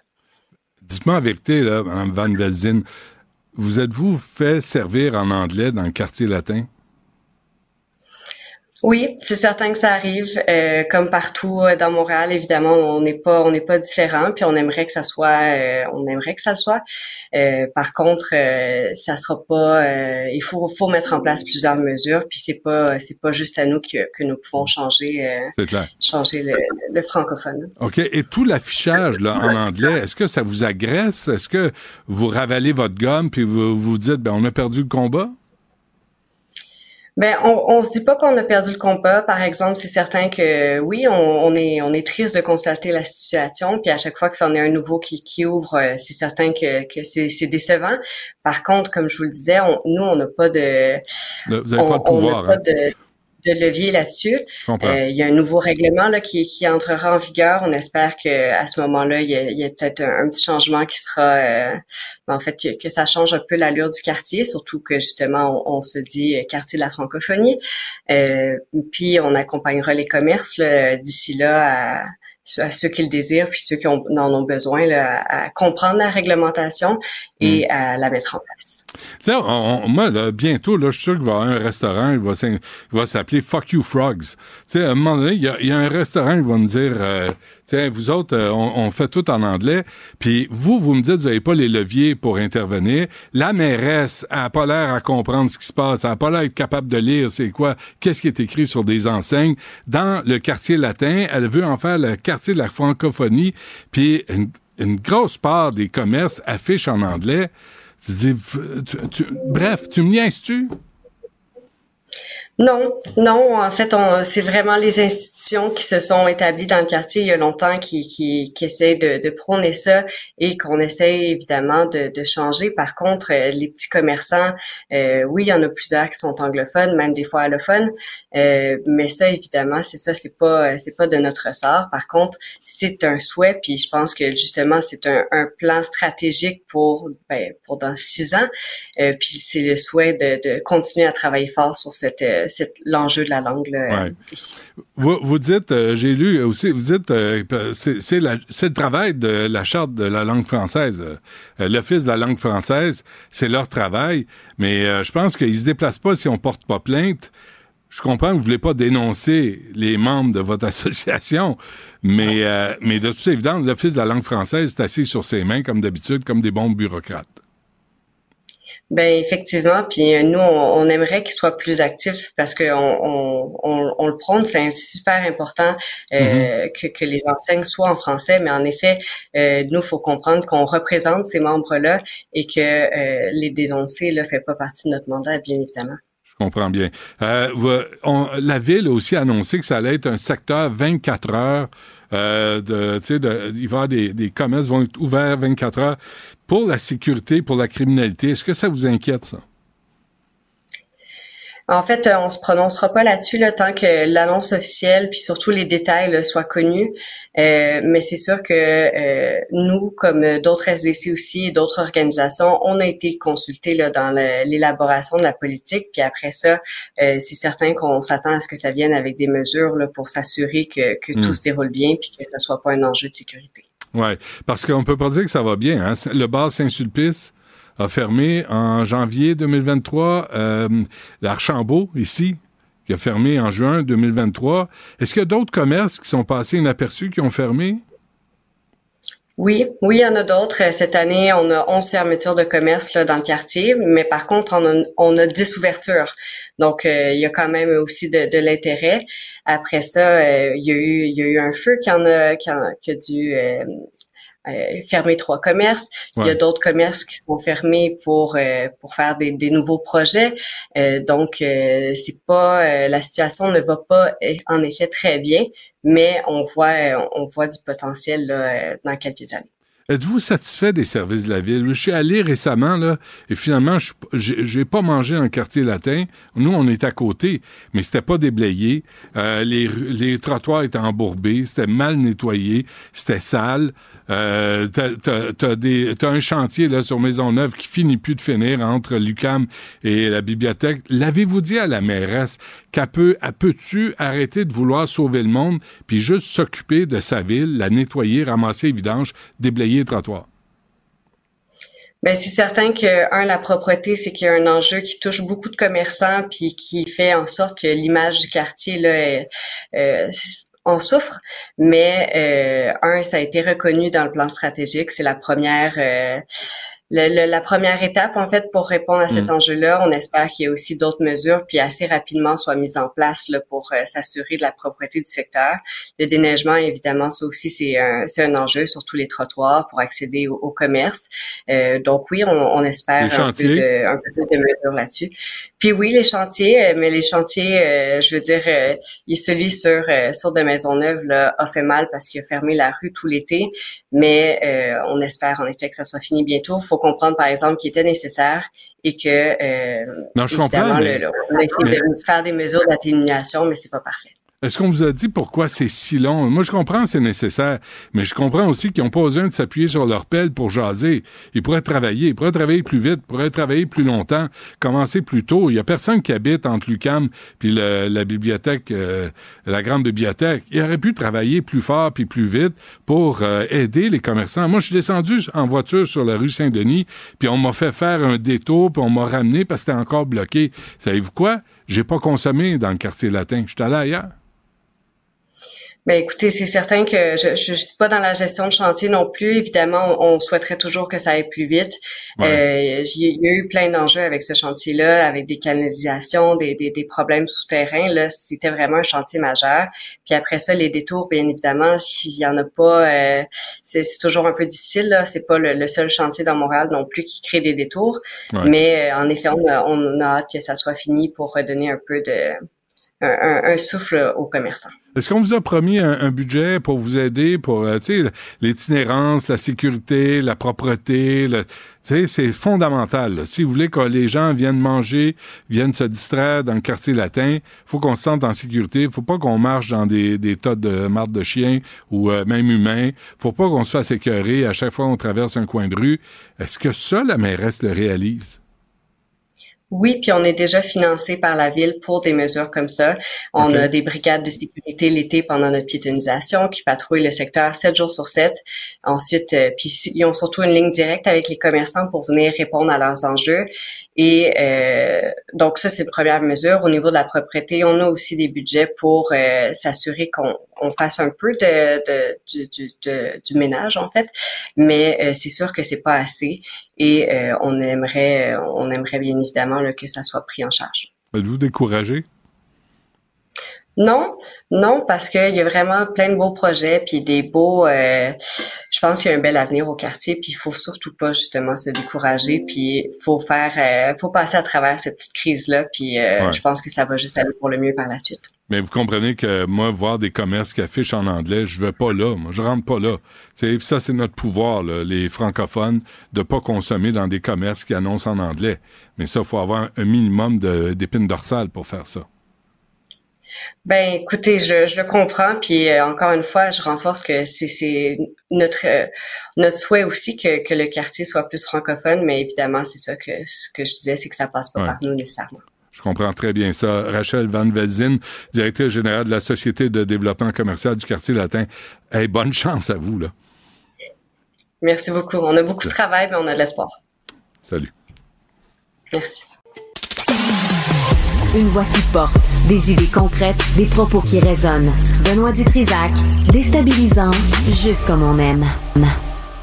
Concernant le quartier de la francophonie, il y a Régent Drouin qui nous a rejoint sur euh, la messagerie texte qui, lui, il se pose la question, là, si on faisait à la place un quartier anglophone dans le bout de McGill, ça serait quoi la réaction des anglophones? Est-ce qu'ils seraient pas euh, fâchés? Est-ce qu'il n'y aurait pas l'impression qu'on veut les Ben faire non, ça s'appelle le ghetto McGill, il existe déjà. Il existe déjà. Euh, Puis la, la moitié de la ville est anglophone. Ils n'ont pas besoin de quartier, ils, ça le- ils- ils possèdent la moitié Ils de la ville. déjà. Ben oui, tu sais, mais, mais c'est ça aussi qui est frustrant, c'est que là, on- nous, on, se fait ramener à un quartier. La ville est supposée être francophone. On n'est pas sorti du bois tant que Va- Valérie Plante va être au- à la mairie, puis ça a l'air qu'elle se présente pour un troisième mandat. Fait que bonne chance tout le monde. Pour continuer de réagir sur euh, le sujet studio à commercial cube.radio ou le 1877 827 2346. Le salon de l'auto commence aujourd'hui. Antoine Joubert nous prépare justement euh, un épisode spécial salon de l'auto avec son balado le guide de l'auto. Balado hyper pertinent là. Si vous avez euh, plein de questions, justement ça nous ça nous propose des questions euh, que que, des- sur des sujets qu'on doit avoir. Tu sais, quand on se présente chez le concessionnaire, moi, je me rappelle la première fois que j'ai magasiné ma première voiture, c'est il y a, c'est il y a, il y a trois ans. C'était quel modèle? J'ai un Crosstrek de Subaru pour, Oui, ben oui. euh, pour euh, l'hiver. Catherine Dorion avait le même? Tu Ah vois, t'as des- t'as un petit fond Québec solidaire, là. C'est bon, ça. Je j'affiche mes couleurs en vous donnant la, la- marque de ma voiture. On juge pas. Non, mais t'aurais dû me voir. Moi, je connais rien en auto. Mon chum m'avait fait une liste de questions que j'ai apprises par cœur avant Ah, d'aller oui. chez le concessionnaire tellement que j'étais pas outillée. J'aurais dû écouter le balado. le As- As-tu le sentiment de t'être fait avoir? Non, ça s'est quand même bien Oui. passé, sauf que j'avais pas les arguments pour répondre aux vendeurs. Tu sais, comme j'avais des questions, mais une fois qu'ils me donnaient la réponse, ça s'arrêtait là. Ah oui, hein? Fait que ça, ça prend quand même là, un petit peu d'infos. Justement, quand on magazine, c'est peut-être votre cas là, cette année, vous vous apprêtez à changer de voiture. Ben, le balado d'Antoine, c'est euh, la, la meilleure chose. Puis en plus, ben, on vous envoie au salon de l'auto. Il me reste deux laissés-passer seulement pour aller au salon de l'auto. Donc, qui commence aujourd'hui. Ça s'étire jusqu'au 28 janvier. Vous voulez y aller? J'ai pas de questions aujourd'hui, Benoît, parce que c'est vendredi, on est plus relax. Vous faites juste m'envoyer votre nom au 1-877-827-2346. Je fais le tirage Il d'ici n'y a pas de 16 question. heures. Non. Il n'y a pas de question. J'ai décidé que c'était lousse. Ah oui? C'est vendredi. On peut parfait. être un peu festif. euh, On, on peut, on peut, absolument qu'on peut. Qu'est-ce que tu penses? J'adore. Ouais. Vas-tu y aller? Moi, je ne suis pas sûr d'y aller. Parce Non. que, ben, c'est pas, simple de stationner dans le coin. Le- pour le salon de l'auto, Je suis d'accord là-dessus. il n'y a rien de réglé. Il n'y a pas d'aide, il n'y a pas rien, là. Ouais, non, t'as raison. C'est un peu, il faut que tu virailles en rond, puis ça finit plus, là. Fait que le, le métro reste notre, euh, notre meilleure option. Mais je vais, je vais y aller, je pense. Ben je oui, change hein. de voiture cette année, justement. C'est vrai? Ben, j'ai une location. Ça Hein? finit au Ça mois d'août. ton affaire, non, yes, mais, sir. ben, en fait, je suis en- réflexion. C'est plus ça. Est-ce que Ah je, oui? la- je vais la racheter? Probablement parce que de toute façon, c'est pour la revendre sur le Mais marché ça, en ce moment. pose la question à Antoine. Qu'est-ce que t'es mieux de faire, là? Tu, tu, ou, Je la euh, rachète-tu? Est-ce ben que oui. je la Ouais. Tu sais, souvent, il y a des arnaques, puis Antoine, il les connaît, les arnaques. Ah oui, Antoine, euh, Puis, euh, tu sais, t'as payé combien jusqu'à maintenant en location? Ta voiture vaut combien? Puis, il vous demande, il te demande combien, tu sais, pour la garder. Puis 100%. Des fois, c'est, euh, tu me niaises je viens de, ça fait trois ans, je paye, le gros. Tu sais, Ouais. sais, euh, quoi faire avec ton char, là? Surtout, Ouais. ils sont, chers, les voitures, c'est Ah mon Dieu, oui, c'est. C'est écœurant. Non, C'est- t'as raison. C'est bon. Fait que Antoine Joubert va être sur place d'ailleurs euh, au Salon de l'Auto cette fin de semaine en compagnie de Gabrielle Gélina. Donc vous me textez maintenant, je fais le tirage d'ici 16 heures. Et manquez pas dans les prochaines minutes, Lino Zambito va être ici en studio. Branchez-vous euh, à Cube Télé pour voir l'entrevue en direct. Tu sais ce qu'il veut, Lino? Qu'est-ce qu'il veut? Il, il se magasine une ville pour devenir maire. Fait que là, on, l'a- Et on Montréal, lignes. Montréal est sur la liste. Ah oui? Ouais, fait qu'on va parler de ça. Bon, ben manquez pas ça, ça s'en Mhm. vient dans les prochaines minutes dans l'épisode et ça se passe sur Cube Télé exclusivement. hein. Les vidéos maintenant en, en ligne, on n'en a plus, c'est seulement le contenu audio qui est disponible. Mais pour nous voir en direct, ça se passe sur la nouvelle chaîne de Cube. Partagez vos observations avec Benoît Dutrisac par courriel. Dutrisac à commercialcube.radio. Philippe Richard Bertrand est avec nous euh, dans. Ah, c'est Antoine Robitaille. Ben oui, c'est vrai. Là, tu vois, Stéphanie, Hey, là, là, je- Hey, j'ai le beau perdu. j'ai Brumel, perdu- arrête de te faire déranger par Stéphanie, là. Ouais, ben c'est parce que, tu sais, pour une fois, j'ai quelqu'un avec qui je travaille, avec qui je peux avoir un dialogue réel, là. Pas factice, là, de vedettes qui passent à la télé. On se parle pour des, des vraies affaires, vraies Stéphanie choses. puis moi. Oui, Tu oui, dis que nos oui. dialogues sont factices. Tu vois, tu vois comment t'es sensible. Non, mais ça se peut-tu? Ça Il fait parti. 12 ans qu'on s'engueule tous les midis. sur, des, sur des choses, sur des sujets fondamentaux de la société québécoise et canadienne. Oui, hein. parce que c'est constitutionnel. Ah, tu essaies de t'érotiser pour la fin de semaine, toi. Hein? Je, te, je te Toujours connais prêt. assez, là, je te vois aller. Toujours prêt. Bon. Qu'est-ce que tu penses de l'insulte, de l'incompétence? D'abord, es-tu d'accord avec Pierre Poilievre? Est-ce que Bruno Marchand, à Québec, était, à, à Montréal, je peux te dire oui. Euh, c'est incompétent, l'hôtel de ville, c'est clair, c'est net, c'est précis. À Québec, qu'est-ce qui se passe? Moi, je pense que la question du logement, là, ça fait l'objet d'une querelle d'incompétence. je vais m'expliquer. On t'écoute. Constitutionnellement, Ouh! Euh, tu commences fort. dans le fédéralisme, Oui. il y a des questions complexes comme le logement, comme l'itinérance, comme les- le contrôle des armes à feu, comme l'environnement. C'est compliqué, on ne sait pas trop exactement qui doit s'occuper de ça. Oui. Et le logement, c'en est un cas. Souvent, il y a des querelles de compétences. tu sais. Le- L'Alberta dit l'énergie, c'est à nous. Euh, c'est juste nous qui doivent décider. Puis euh, euh, eux autres, là, à Ottawa, ils n'ont rien à dire. Le Québec, évidemment, en, en santé, en éducation, on dit la même chose. C'est pas dans leurs compétences. Ottawa s'en fout, il peut dépenser comme il presque il veut en, en toutes sortes de matières. Il y a le contraire aussi. Il y a le- tous les paliers de gouvernement dans le fédéralisme qui disent Ah non, c'est pas à moi à faire ça. C'est à l'autre. tu sais, regarde, tu te souviens des armes à feu? Ouais. Tu sais, Montréal qui disait non, non, c'est, Québec puis Ottawa. Euh, Québec disait ben non, c'est, Ottawa qui doit. Mais le logement, c'est ça. Tu sais, c'est la même affaire. On essaie de, de- de régler la crise du logement. Ça puis on est de pris qui? avec trois bureaucraties qui se Ouais. renvoient la balle. Ouais, ouais, Donc, le mot de, de con- d'incompétence, je le trouve intéressant de la part de Poilievre, mais il l'adresse pas à la bonne personne, au fond. Euh, Antoine, là, il s'est trouvé là, à la Trump, là, il s'est trouvé des individus méchants, méchants, méchants. Puis là, c'est eux, là, là, c'est juste Valérie Plante, c'est juste Mais non, Bruno mais ils sont incompétents. Ils sont incompétents. Mais on c'est est quoi être incompétent? on- ben, de pas faire la quoi job. De pas Moi, avoir je- les résultats vois- escomptés. Je vois Poliev bien, bien très souvent, là, je le trouve incompétent dans, dans plein Ben, des domaines. on va l'attendre dans le détour, lui aussi. Bruno Marchand, là, il a, il a- il a- il a mis sur pied, il y a, il y a un plan de mise en œuvre accéléré de la vision de l'habitation qui a déposé en septembre 20 actions très concrètes. Augmentation du nombre de logements permis sur des sites, réserve foncière. Il a acheté des, des, euh, par exemple, il y avait l'école Saint-Louis de Gonzague, mon école euh, primaire, Ah oui, imagine-toi donc, excellent. dans le Vieux-Québec. Ben oui. Ça, c'est il y a très longtemps, C'est un musée primaire pour moi. Oui, Ouais. c'est- non, c'est abandonné. C'est abandonné. C'est abandonné? Ben, la- c'est abandonné, c'est épouvantable. C'est juste. Tu sais, moi, il y avait des fortifications dans ma cour d'école. Tu sais, quand Wow. les, les auditeurs de Québec m'écrivent pour dire vous êtes un chroniqueur de Montréal, je leur dis allez Hey. vous faire eux. Moi, il y avait des fortifications dans ma cour d'école. Ah Donc, oui.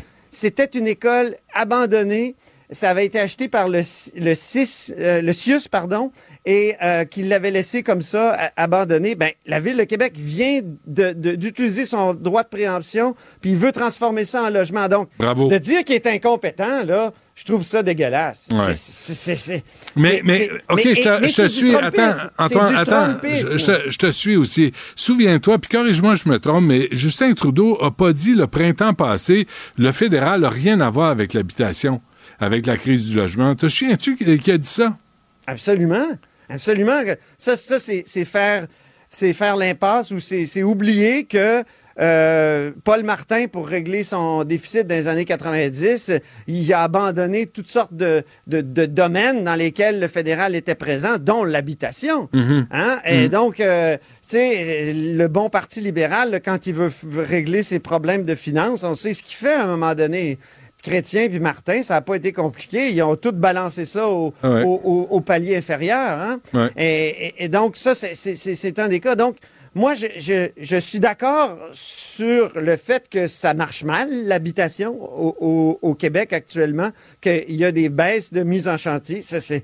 C'est indéniable, là, les chiffres sont là. Clair. Mais à quoi ça sert d'insulter comme ça, de, de, de trouver un coupable? Ben, ça sert à un politicien euh, démagogue comme Poilievre, en tout cas là, il est démagogique là-dessus, à, à- à simplifier une question, à trouver un coupable, puis à faire en sorte que ces, ces réseaux sociaux euh, s'activent. Mais, mais il, il a peut-être soulevé une bonne question, c'est-à-dire qu'il va falloir à un moment donné euh, que ça arrête la querelle d'incompétence et qu'il se fasse des gestes concrets. Mais je pense que c'est dommage parce que, en tout cas, à Québec, Bruno Marchand, il en a posé des gestes. Mais, mais tu sais, il y a d'autres causes euh, au fait qu'il y a une baisse de mise en chantier. Imagine, toi, tu es un. T'es un entrepreneur, puis euh, t'as as une inflation de, de fou de Ah non, mais, mais Antoine, Tu pas euh, entendu l'entrevue qu'on a faite à 11h30 là, avec Thomas Misters, qui est un entrepreneur, compagnie euh, Tomico, je me trompe pas. Et le nombre de taxes, le nombre de délais, avant même Oui. de couler la fondation, il te plante des taxes dans- entre les palettes, tu puis il dit, faut que tu payes ça avant de commencer. Tu payes la taxe des parcs, la taxe Ah, de bienvenue. euh, tu J'en dis- entendais un autre euh, dire que euh, les exigences environnementales, c'est épouvantable, ça prend trop de temps. Ça prend trop de Euh, temps. C'est- ah faites-le, oui. faites-le. Mais faites-le je au suis- plus sacrant. Mais ça, ça relève du municipal aussi. La- la- Absolument. L'attribution des permis, c'est Mme Plante, c'est M. Marchand. Alors, c'est à Mhm. eux autres de prouver. Tu dis qu'on est incompétent. Regarde-nous bien aller pour les six prochains je me, mois. sou- me souviens très bien que le gouvernement Legault avait dit, euh, à un moment donné, avait, euh, comment dire, euh, coulé des informations sur Valérie Plante, euh, qui, qui, qui arrêtait pas de parler du logement, mais qui avait quasiment pas livré Ben, euh, non, le quart de sa promesse. Dans son budget, il y a plus d'argent pour les pistes cyclables que pour les logements sociaux. Ah ben. Fait que là, arrêtez de niaiser. Là. Tu sais, Mais arrête de autre affaire, chialer. moi, je- je- mais je trouve que la manière dont Poiliev s'y prend, c'est américaniser le discours. Puis ça, je trouve ça dommage. Mm. Puis c'est assez contradictoire avec l'étiquette qu'il porte. Ouais, Les mais- conservateurs, jadis, ils résistaient à l'américanisation du Canada. Ils Ouais. étaient fiers de Ouais. l'héritage britannique, du Dominion. On n'est plus là. On n'est plus Mais là. regarde, Je on en parle. triste. Mais Antoine, on, en parle, là. Ce matin, Oui. on en parlait avec Mario puis Il aurait Alexandre. pu faire une sortie euh, virulente, mais, mais pas en, en faisant à la Trump, là, en se trouvant un coupable. Regarde, le résultat final, c'est qu'on parle de Poilièvre aujourd'hui, Oui, et on mais parle moi, de ses commentaires. parle- moi, j'en parle en, en dénonçant cette façon de, de, de faire de la Qu'est-ce qu'ils disent à propos de la publicité? Parlez-en bien, parlez-en mal, mais parlez-en. Alors là, Poilièvre est en plein dedans. Mais c'est pas comme ça qu'on règle des problèmes sociaux. C'est pas en, en pointant du doigt une personne et en, en en faisant une personne intrinsèquement mauvaise que, que tu vas régler des problèmes sociaux pour vrai. Mhm. Et on a réglé plein de, pro- de problèmes sociaux dans l'histoire du Québec et du Canada, mais c'était... Oui, des fois, on s'est crié des noms, mais je veux dire, c'est pas en faisant ce qu'il fait là qu'on va régler des problèmes. OK, parle-nous je de... pense que ça pognera pas tant que ça non plus euh, au Québec, on cette voir. façon de faire de la politique. On verra ça. Euh, euh, Parle-nous de, de M. Fitzgibbon, là, qui a dit, moi, je vais- on va vendre, on va vendre l'électricité. Le monde, les amis vont se Ben, vendre ce qu'il dit, en fait, c'est que, tu sais, il y a une partie du monopole, c'est le monopole de la distribution de l'électricité. Et, et, et, euh, le gouvernement, pour, évidemment, ils savent qu'il y a la transition énergétique, puis on a besoin de produire énormément d'électricité. On est devenu euh, dépendant d'une certaine production indépendante Hmm. d'électricité. Euh, et, et donc, il y a parfois, tu sais, comme, je vais te donner l'exemple de Shawinigan. Shawinigan, il y a une compagnie TES qui, va s'installer là, de gros investissements, ils vont produire de l'hydrogène. Mais ils ont besoin de beaucoup d'électricité. Et euh, une partie ou presque la totalité de l'électricité qu'ils vont consommer, ils vont la produire euh, eux-mêmes. C'est-à-dire, la compagnie va la produire elle-même à 34 km de là. Et là, il va y avoir des fils pour ramener ça à l'usine d'électrolyse pour produire de l'hydrogène. Sauf que, et, et c'est pas le cas de TES, mais je vais te donner l'exemple pour comprendre. C'est qu'en chemin, il pourrait avoir des entreprises qui ont besoin aussi d'électricité. Et mettons que TES a des surplus, ben, il pourrait peut-être vendre euh, les, les- les surplus à ces entreprises-là. Donc, tu pourrais avoir certaines entreprises qui s'arrangent pour avoir une distribution, si tu veux, locale d'électricité, production, distribution locale indépendante. Donc, ça sortirait de, de, l'orbite d'Hydro-Québec. Euh, Et, ça, les avantages, mettons expliqué, sont quand même nombreux. Euh, quand c'est Hydro-Québec le monopole, ben, tu es soumis à des règles de tarification. Tu es soumis aussi à des règles euh, euh, aussi internationales, à- à- continentales avec les États-Unis. Donc, ça serait peut-être une manière agile, euh, comme on dit, selon le mot à la mode, et, euh, et donc euh, plus rapide, peut-être, parce que plus rapide qu'Hydro-Québec, qui, qui est aussi bureaucratique assez, Mm. de, de faire les choses. Est-ce que la formulation qu'on a vue ce matin dans l'article de Radio-Canada de Thomas Gerbet, est-ce que c'est la seule formulation que, euh, qui est actuellement explorée par le gouvernement? Je ne pense pas. Il y en a d'autres. Il y a peut-être moyen de mieux encadrer la distribution indépendante d'électricité. Ce qui est sûr, c'est que ça fait à peu près quoi? Ça, ça fait plusieurs années qu'on a une production indépendante. Il y a eu des mini-centrales, Mhm. il, y a eu, euh, il y a eu des éoliennes. Est-ce que ça a complètement détruit notre société d'État? Je le pense pas. Et moi, je me souviens d'une entrevue que j'ai faite avec Jacques Parizeau en 2005 qui me disait il faut qu'Hydro-Québec soit plus efficace. Comment la rendre plus efficace, disait Jacques Parizeau? En vendant 49% de ses actions sur Mhm. le marché. Ah Pourquoi? Parce que là, des, des gens des gens qui sont, euh, comment dire, des détenteurs d'actions pourraient exiger de l'efficience, de l'efficacité du rendement.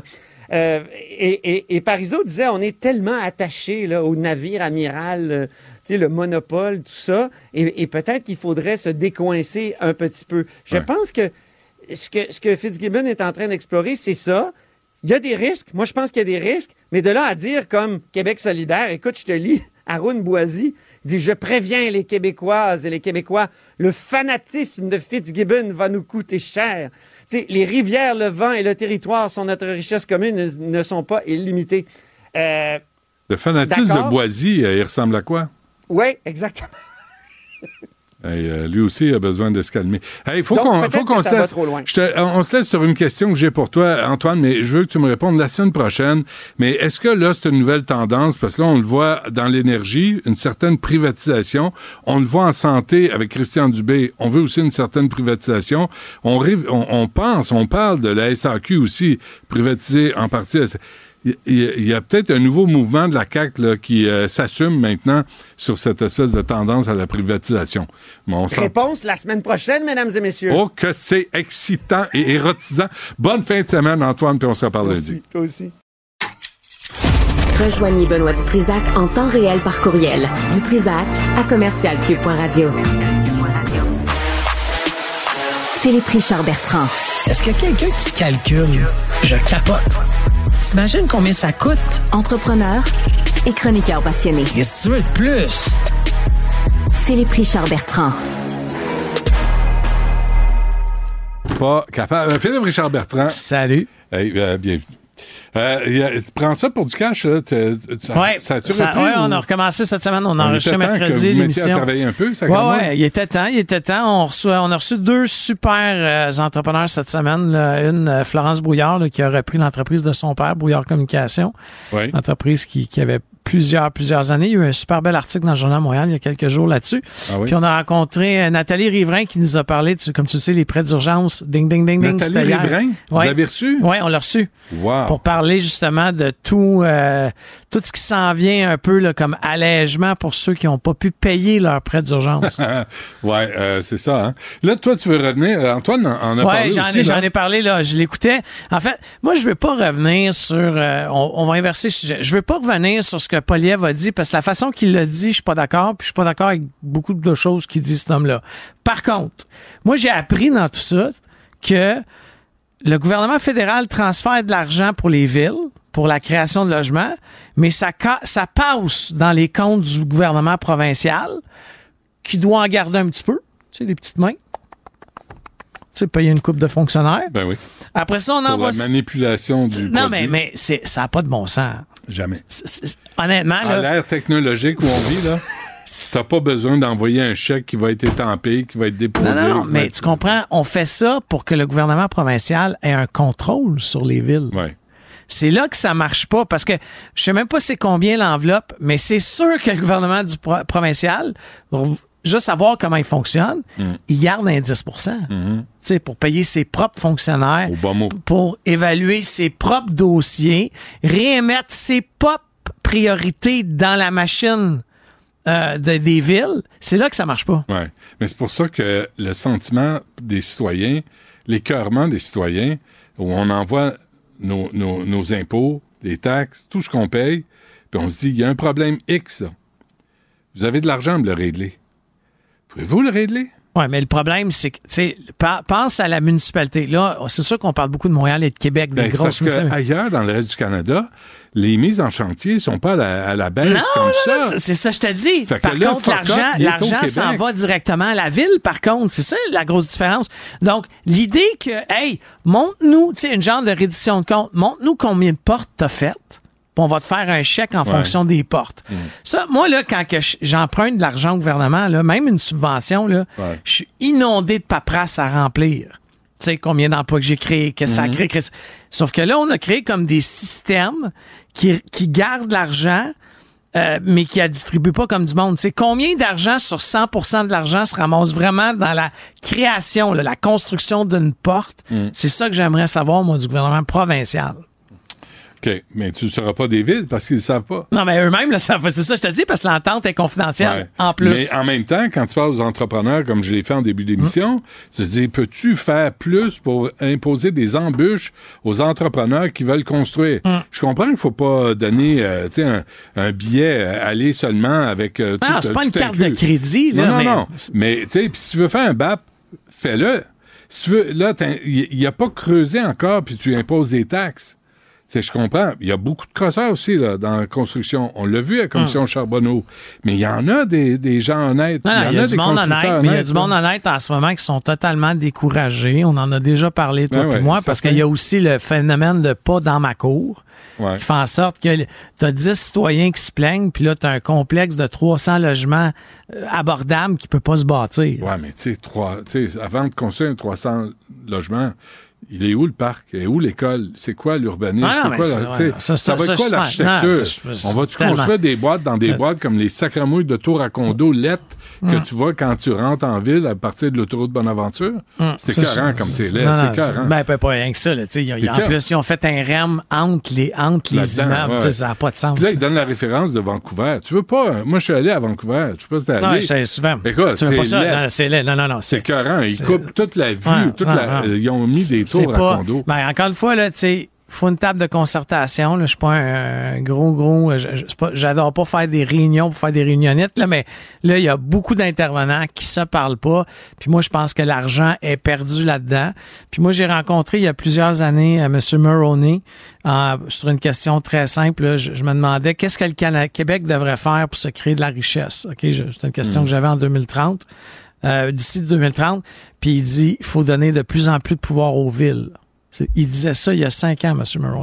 Ouais, le pouvoir faut- aux villes. après, faut que les villes villes. prennent les bonnes Ouais, décisions. après ça, je suis d'accord, mais la première étape, c'est le fédéral, s'il y a de l'argent pour que la création de logements dans des villes, que le chèque arrive directement à la ville, puis qu'il y a une reddition de compte. OK. Puis euh, M. Fitzgibbon là, qui dit euh, oh, Hydro-Québec, hein? Ça s'en vient, hein? Tu le sens-tu, va- toi, que ça s'en vient? une partie Ça s'en vient. Ce que j'aimais de, de ce qu'Antoine Robitaille a dit tantôt avant que j'arrive, Ouais. c'est que je suis con. Puis M. Parizeau, là, qui, qui aurait dit ça, met un actionnaire à 49% à la SQDC. Met un actionnaire à 49% Partout. Toute société d'État. Ouais. Et que la game va changer. Hein?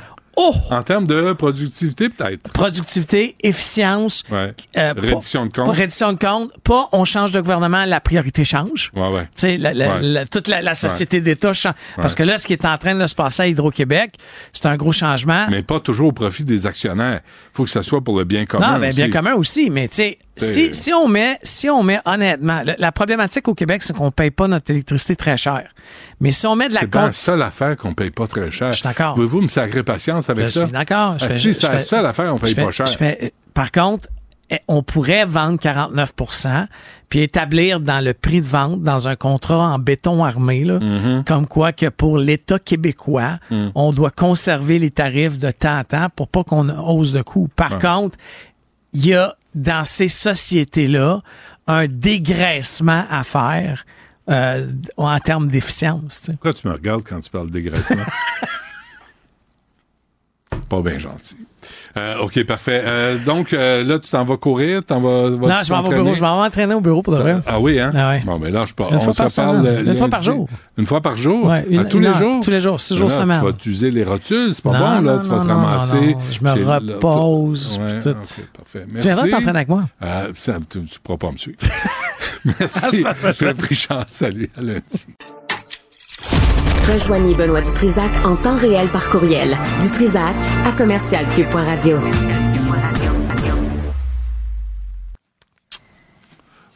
Tout va bien, tout est correct, tout le monde est en place. Stéphanie, Lino, Lino, Stéphanie. Tu sais, faire les, tu sais, faire les choses euh, correctement. Tu sais, se parler correctement, c'est important. Bon, Lino, est-ce que c'est vrai que tu te magasines une ville pour devenir euh, un maire? Oui, je fais comme le prince euh, à New York. Tu sais, il y avait une map. Oui. Puis là, il a lancé un d'or, puis il dit c'est là, je m'en vais à New York. Moi, je vais choisir la ville de même. OK. Quels sont tes critères?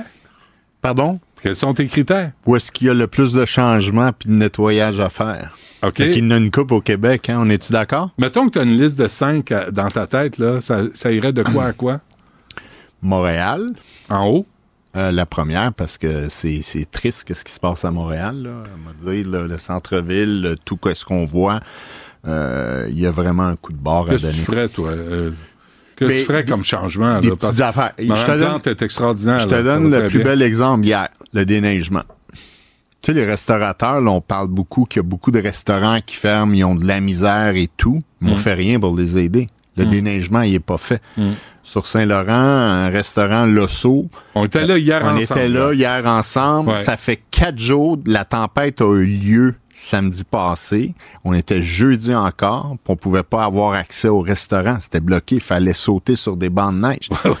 On demande à des entrepreneurs d'investir, ouvrir des restaurants. Il y avait des pancartes qui Oui. interdisaient le, le Le stationnement. stationnement de 19h à 2h à minuit, ça fait quatre jours que les pancartes sont là. Il y a un système de valets, il y a tout, mais on peut pas s'approcher. Fait que, tu sais, à un moment donné, là, on- veut que les PME s'impliquent, soient proactifs, mais on leur donne pas les outils pour réussir. Puis c'est une plus bel exemple, c'est ça. le- les, on- les restaurants sont là, le centre-ville, on est en train de les tuer, ces pauvres restaurateurs-là. Puis ça rejoint un peu, tu sais, on fait un peu du, du coq à l'âne, mais le prêt qu'ils ont donné pendant la COVID aux restaurateurs, le, le fameux prêt COVID qu'il fallait rembourser hier, c'est la date limite. Tu sais, on, on- on les oblige, puis j'ai écouté une entrevue de- du premier ministre Trudeau qui disait, ben là, c'est assez, là, on a prolongé deux fois, là, faut, euh, faut rembourser. Faut rembourser quand le monde a les moyens de le rembourser. Tu sais, les taux d'intérêt ont augmenté, il y a de l'inflation, tout est à la hausse. Les restaurateurs, là, ont subi, ils subissent le, le coût de la vie à tous les jours. Tu sais, on peut pas à chaque jour, chaque semaine, changer le prix du menu puis augmenter le Les cli- aliments ont augmenté aussi de Partout. façon catastrophique. So, Ah ouais. Là, c'est, moi, je pense que c'est d'une hypocrisie. C'est le pire moment de demander à des PME qui font vivre l'économie de rembourser ce prêt-là. Puis qu'est-ce qui va arriver, là? C'est, c'est écrit dans le ciel. là. Le prêt, il est garanti par le gouvernement du, Québec- euh, du Canada.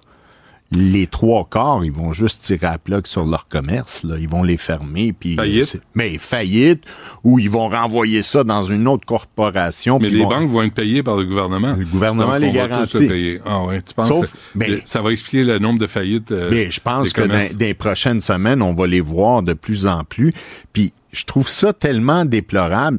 Puis je reviens là-dessus, les PME, c'est le cœur de l'économie de Montréal, du Québec. Puis on, tu sais, Mais on les on était, pas. on était Oui. sur la rue Saint-Laurent, là. Pas sur une rue résidentielle. C'est comme une artère importante pour le commerce à Montréal. Puis c'était pas déblayé. Quatre, cinq jours plus tard. C'est- quand même hallucinant. Puis ils mettent des pancartes pour empêcher les gens de rentrer dans les commerces. Quand je suis arrivé au resto, tu étais là, toi. Euh, c'est la première fois que j'allais là. On a payé notre facture. On a tout payé en passant. On n'a pas de faveur, pas de drink gratuit, pas rien. On prend rien. Mais quand je suis arrivé, c'était désert. Oui. Il À était 6 heures, il n'y avait pas un chat. 6 heures, je suis arrivé, quoi, ça m'a pris 50 minutes. J'étais supposé d'arriver là à 6 heures, je suis arrivé à 6 heures et demie à peu près. Il n'y avait pas un chat? Là, tu te dis, mais écoute, ils vont mourir parce que le, garde-manger est plein, là. Oh, c'est sûr, mais c'est de là que je dis, faut les. Puis moi, c'est inexplicable. Tu sais, on, on regarde dans les médias, on regarde un peu partout les explications de la ville pour le déneigement. Écoutez, là, on est en 2024. On a de l'équipement tant qu'on veut. Il y a 20 ans, là, je pense que la ville était mieux déneigée qu'aujourd'hui. Puis avec tout l'équipement qu'on a aujourd'hui, on dit oui, mais il a dit... euh, il y a 10, 10 000 kilomètres euh, de, de trottoir, mais ça change pas. Il Non, était mais- là dans le temps. C'est juste la volonté. C'est mal organisé.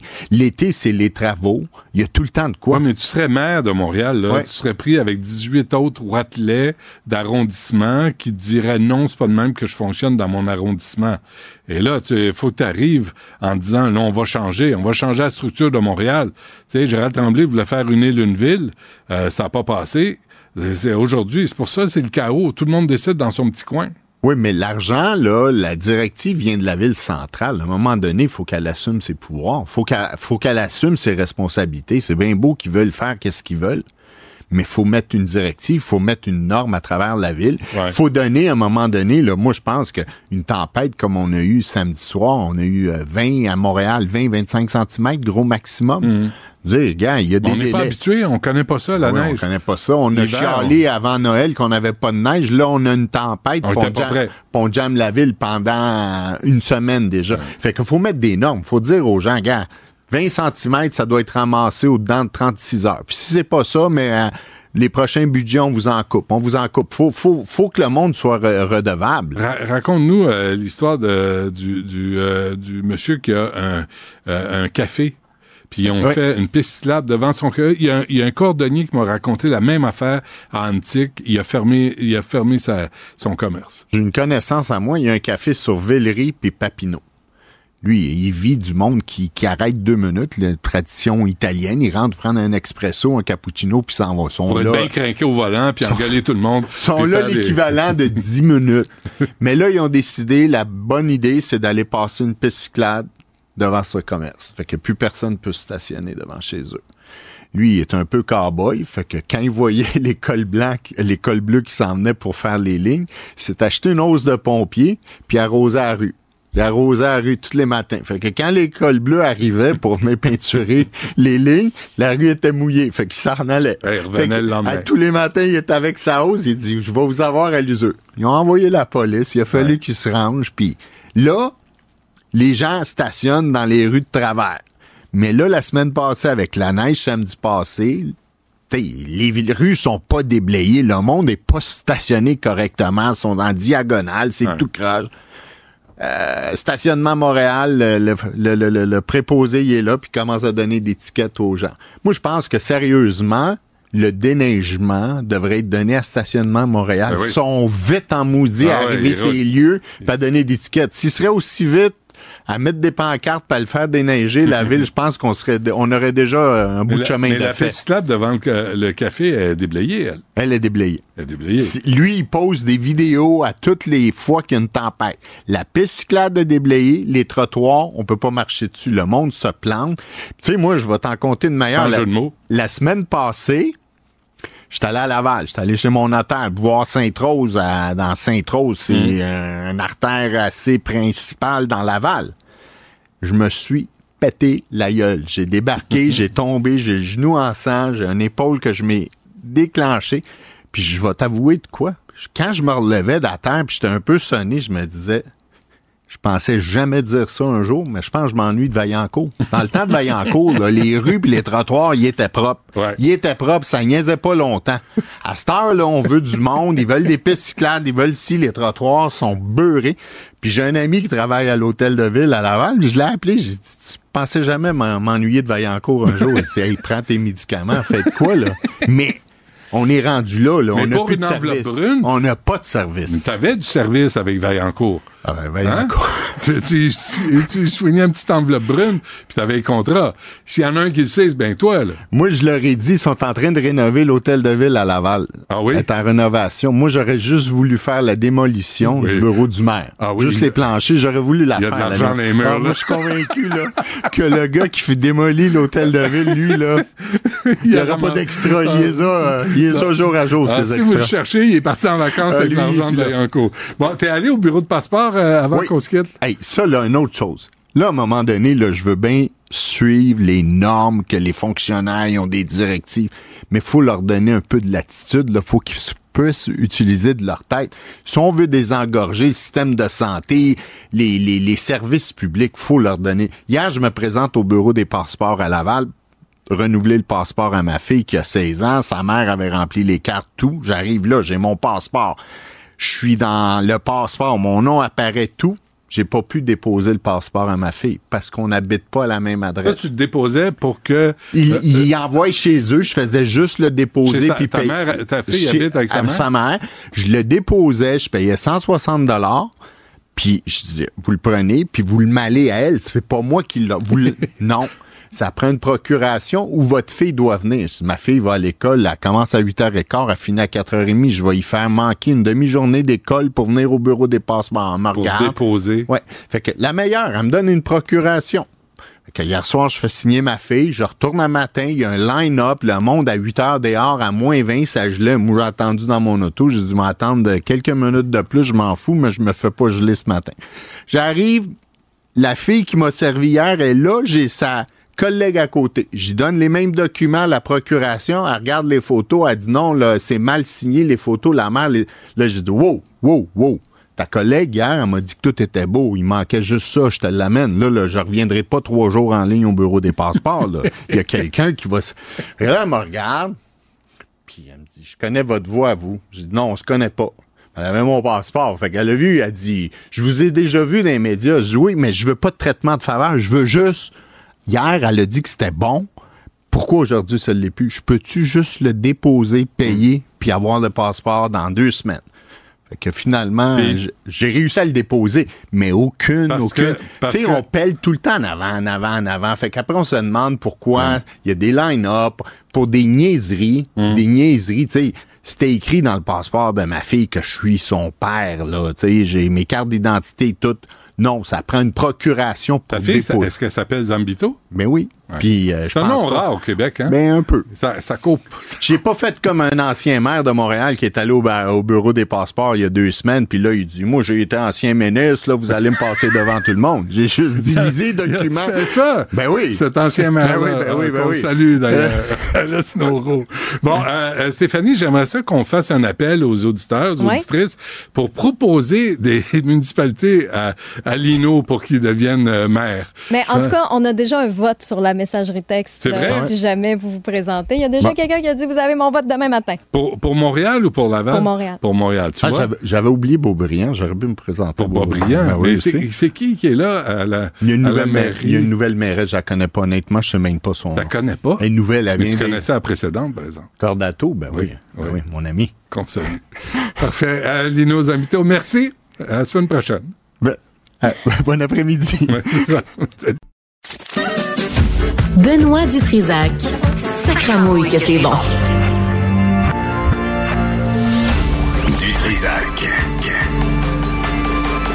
Pour rattraper l'épisode complet de Benoît Dutrisac d'aujourd'hui, là, tous les segments avec entre autres nos collaborateurs, je pense à Nicole Gibault, je pense à Antoine Robitaille, les entrevues aussi avec entre autres Monsieur Lino Zambito, euh, Madame Rachel Van Velzoun qu'on a eu aussi, euh, qui est directrice générale de la SDC du quartier latin.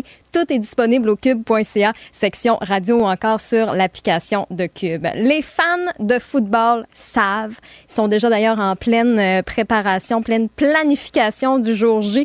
On est à moins d'un mois du Super Bowl et vous savez qu'on a, nous, deux spécialistes dans le building pour vous parler de long en large de la NFL. Jean-Nicolas Gagné. Ah, il me dit pas moi certain. Pas moi, non. je parle pas, je pensais pas à toi, là, non. Benoît.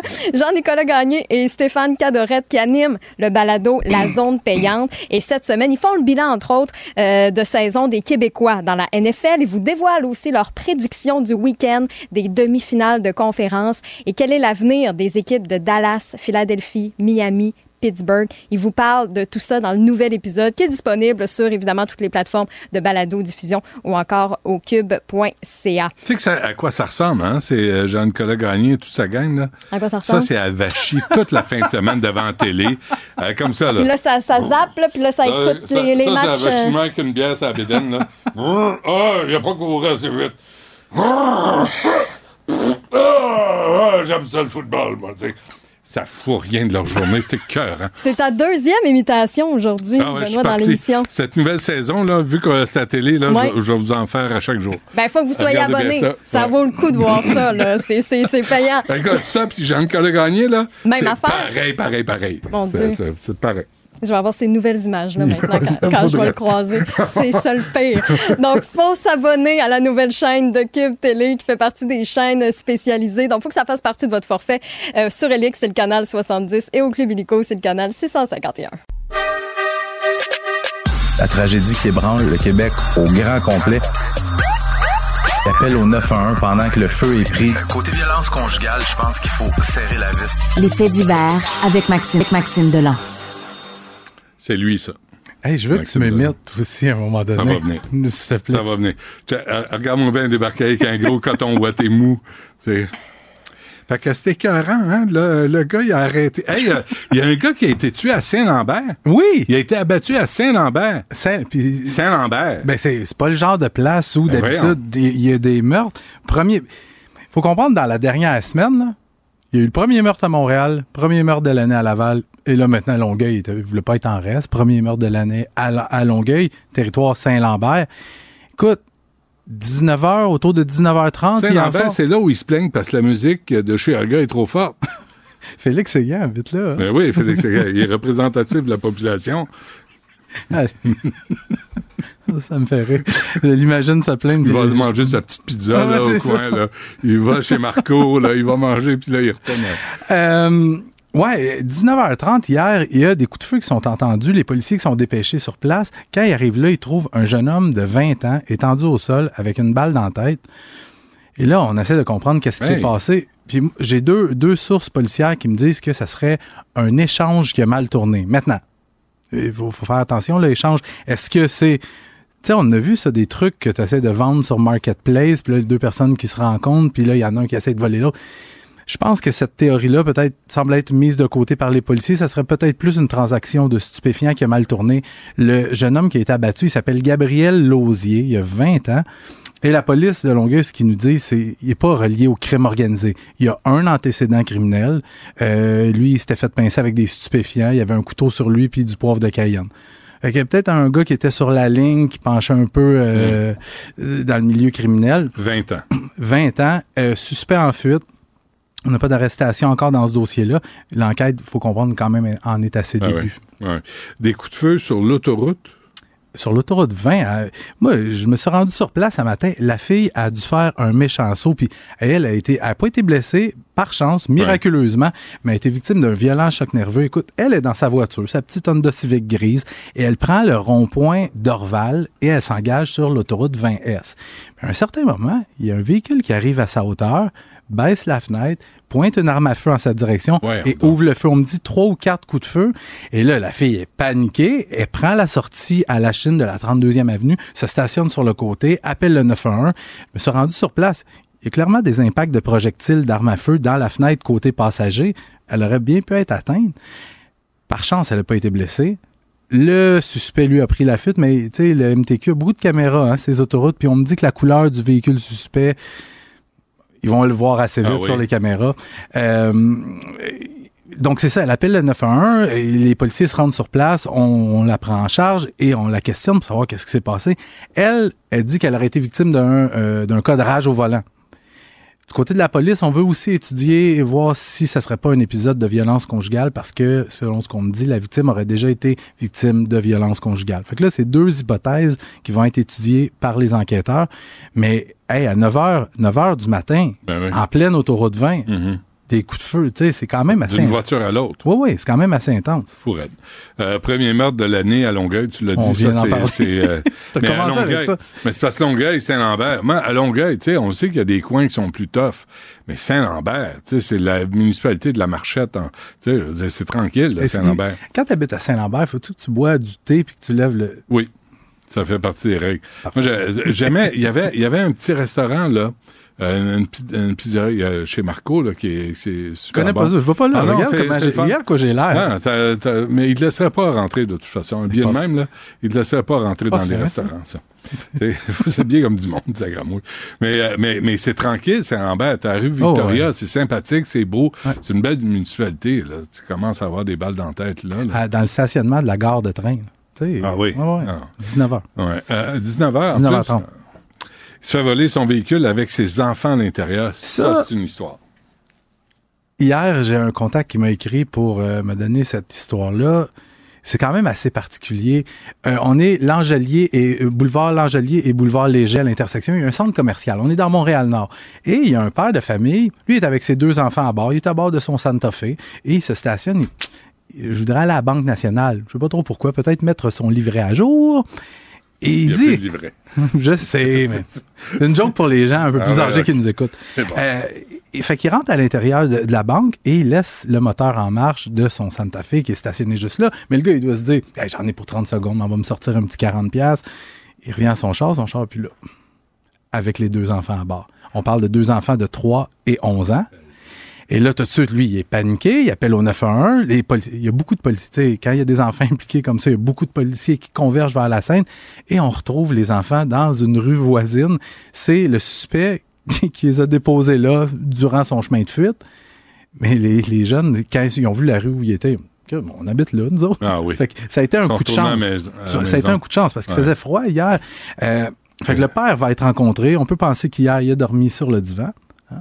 Parce que la madame devait pas être bien, bien Mais, contente. Je, je comprends tout ça, là, tu sais, de blâmer le père, de laisser la voiture rouler, puis de... mais en même temps, t'es-tu obligé de la voler? Mais euh, oui, mais non. Parce que des bandits, là, qui a des enfants, ils- eux autres, ils voient un, un- un potentiel. Non, je euh, comprends, mais le, le principal coupable, c'est le bandit. Oui, c'est le Qui bandit, vole la sauf que- voiture. C'est lui, la mouche à marde, qui va, qui ira pas en prison, là. faut que tu te mettes dans la peau des bandits, des gens que c'est leur mode de vie, de faire de l'argent sur le dos des autres, de faire de l'argent en n'allant pas travailler. Ouais. Toutes les autres façons sont bonnes pour faire de l'argent, sauf que d'aller travailler. De voiture. Mais on appelle ça, hier, probablement que c'était un crime d'opportunité. Il a vu la chance qui, qui s'est présentée, il l'a Mais saisi. toi, tu vois, Stéphanie voit la voiture rouler, là. Parce qu'on n'est pas des bandits. Ah, quoi que- Ouais, ouais, ouais, faudrait qu'on ouais, faudrait qu'on s'en reparle. mais c'est ça, mais c'est parce que t'as pas la mentalité d'un bandit. Au Mais- moins, il a laissé sortir les enfants. Ouais. Ça, au moins, on va Mais il s'est enfui ça. avec le Santa Fe. Bon, quand même, Sauf que, je sais qu'il y a bien des gens qui vont lancer la pierre. Moi, j'aimerais ça que tous les papas qui nous écoutent Ouais. lèvent la main ceux qui ont jamais fait ça. Le moteur roulé, Le moteur roulé, les portes débarrées, ça, par exemple. ça, c'est pas fort. Bon, et de la poudre blanche? Ouais, c'est une nouvelle quand même de dernière heure. C'est quoi, c'est une nouvelle, euh, un nouveau vin blanc? ça? Non, mais de la poudre blanche trouvée dans des conteneurs dans une SAQ de Québec. C'est une nouvelle quand même assez surprenante. C'est des employés ce matin, il est un peu avant 8 heures, des employés de la SAQ qui s'affairent à décharger un, un camion. En fait, le conteneur d'un camion, on peut penser que le conteneur arrivait par bateau et donc on décharge des bouteilles de vin. Et là, les employés trouvent trois sacs de sport avec une quantité importante de poudre blanche. Oh, oh, oh, OK. Regarde, je veux pas sauter aux conclusions, mais Est-ce que tout ça commence une grippe ou, Non, euh, non, non, non. je veux juste dire que ça s'apparente à de la cocaïne. Ah oui, d'accord. Euh, fait que les policiers sont appelés, se rendent sur place, mais c'est quand même particulier que des bouteilles de vin destinées à une société d'État, puis il y a de la poudre blanche là-dedans. À qui était destiné? Ben oui. Et là, les collègues ont fait ce qu'il fallait faire. On appelle la SAQ pour avoir une réaction et le porte-parole qui dit Nous ne ferons aucun commentaire, Ben non, étant donné que l'enquête policière est en cours, à laquelle d'ailleurs nous collaborons. Et tout le monde se pose la même question, là, Maxime. Quoi? C'est comment ça qu'ils n'ont pas pris des sacs, ils sont pas allés les revendre pour faire de l'argent? Oh mon vieux! Tous les films, tous les films, là, tous les films, c'est ça. Là. Il y en a un qui se promène dans le bois, trouve un sac avec de l'argent ou de la coke, ou de- puis il le prend, puis il essaie de le revendre, puis là, les bandits le retracent, puis ils courent après. Puis C'est ça, c'est ça j'allais dire. hein? Ça finit dans le fond d'un parking avec une balle dans la tête parce que Ouais, tu veux si pas tu ça. voles la drogue à des trafiquants de Pas stupéfiants. une bonne idée, hein? Non. Surtout pas des sacs de sport. Non, Ah, ils devaient en avoir en sacremouille. Ben, on peut penser qu'il y a plusieurs kilos là, tu sais, dans des Ouais. trois sacs de sport. Euh, mais tu sais, du côté. euh, mais à destination de la SAQ. Ouais. C'est ça qui est particulier. Fait l'histoire est en développement présentement euh, et Mais on veut l'enquête. privatiser la SAQ. C'est peut-être comme. Bref. Ouais. Mais l'enquête a été transférée à l'Escouade nationale de répression du crime organisé. Ça, eux autres, c'est ceux qui s'attaquent, aux têtes dirigeantes du crime organisé au Québec. Fait qu'on pense que, évidemment, il y a du crime organisé derrière ça. Mm. Mais Benoît, si tu trouves de la drogue, laisse-la là. Ah oui, c'est ah le non, conseil. non. Je suis là pour aider. Ah oui, absolument, c'est mon invitation de Benoît Oui, bravo. Euh, Sacramouille, je suis là pour aider. C'est presque réussi.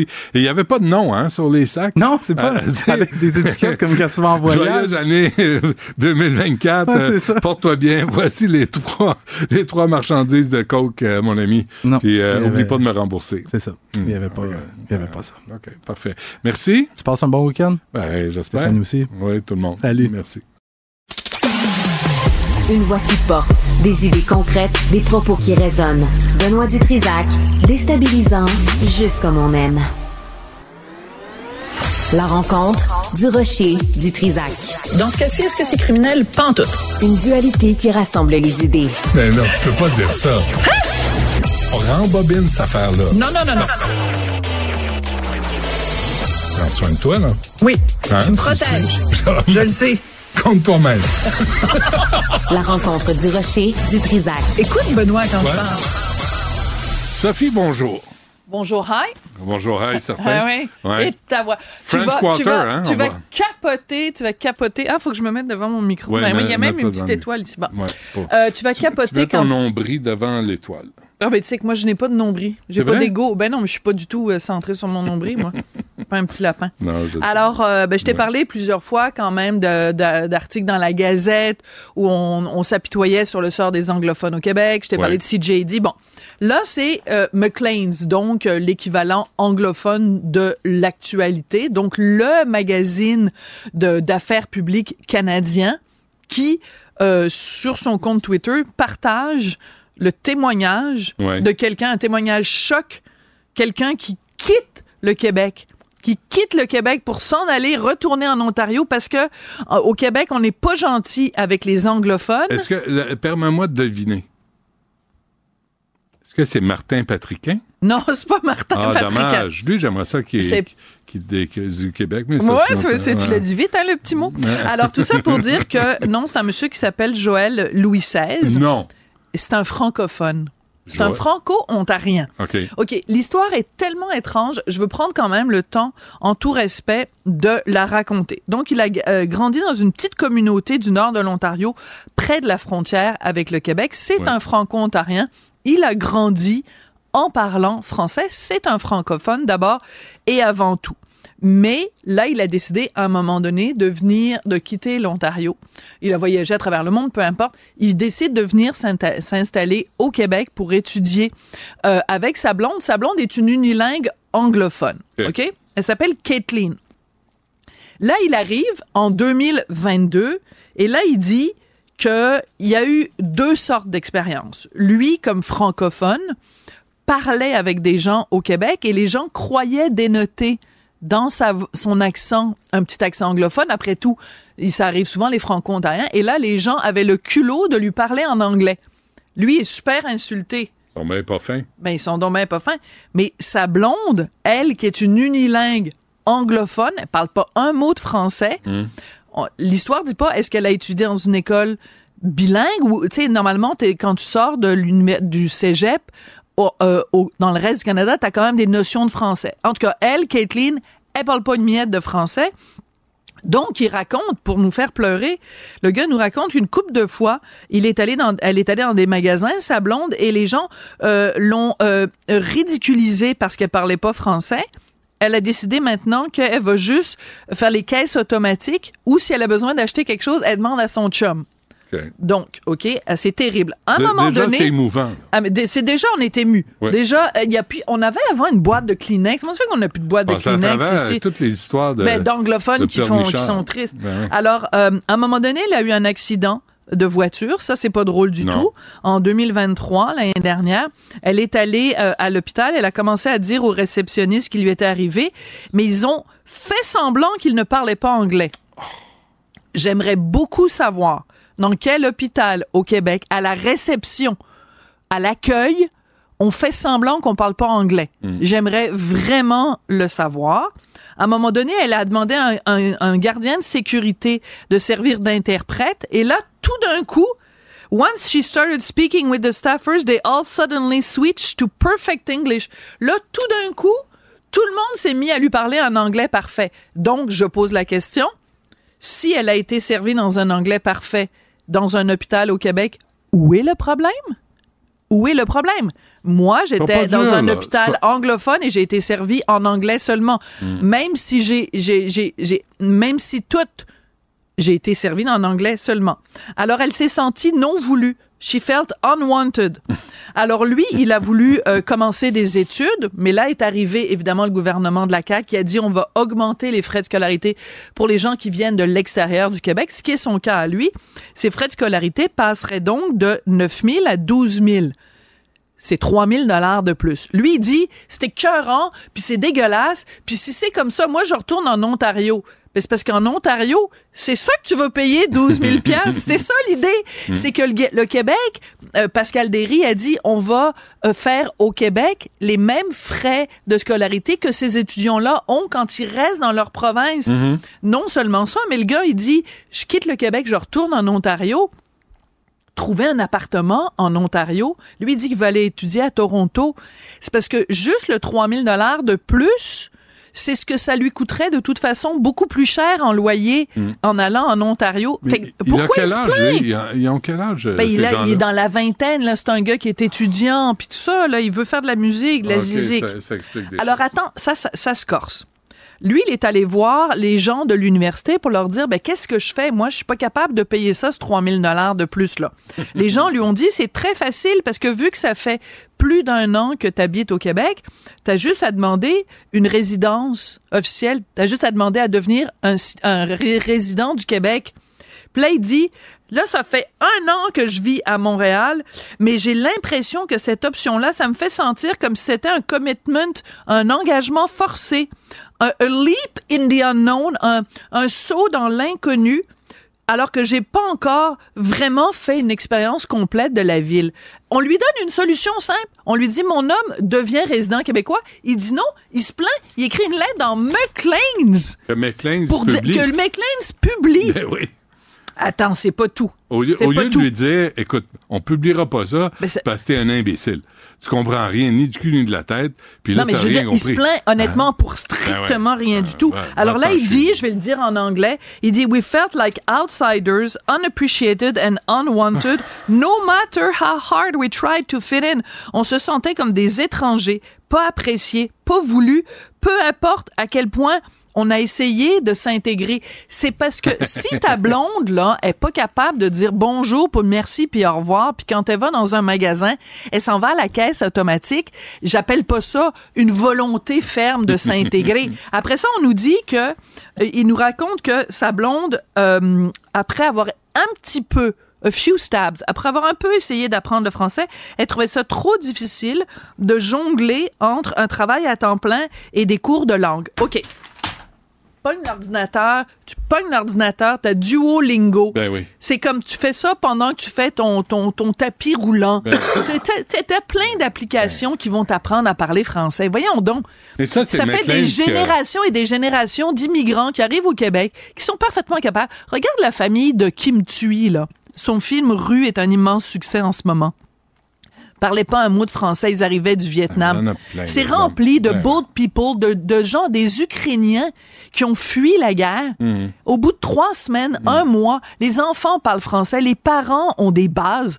Elle, elle vient de l'Ontario, fucking Rio, puis elle est pas capable, puis elle s'en va, puis elle fait bouhouhou, puis c'est écrit dans McLean's. Ben oui, c'est ça. Puis McLean's, on sait que McLean's, c'est un magazine québécophone. Là, OK. euh, Là, juste. pas étonnant. Est-ce qu'il me reste 10 secondes? Ouais. Le gars, il termine en disant Pendant longtemps, Montréal a été célébré comme une ville multiculturelle et inclusive. Ça n'est plus vrai. On a démantelé les aspects bilingues de la vie de tous les jours et on dit aux gens si vous voulez avoir accès à votre culture, il faut que ce soit dans un cadre français. Ben oui, monsieur, parce qu'on est une province francophone. Mais je suis sûr qu'il va être très heureux au Manitoba. Non, mais c'est parce qu'en Ontario, on a le multiculturalisme, puis on dit aux gens, vous pouvez maintenir votre culture en autant que le cadre est anglais. Ouais. Mais nous, on fait la même chose au Québec. Un cadre français, il nous écrit qu'on n'est pas correct.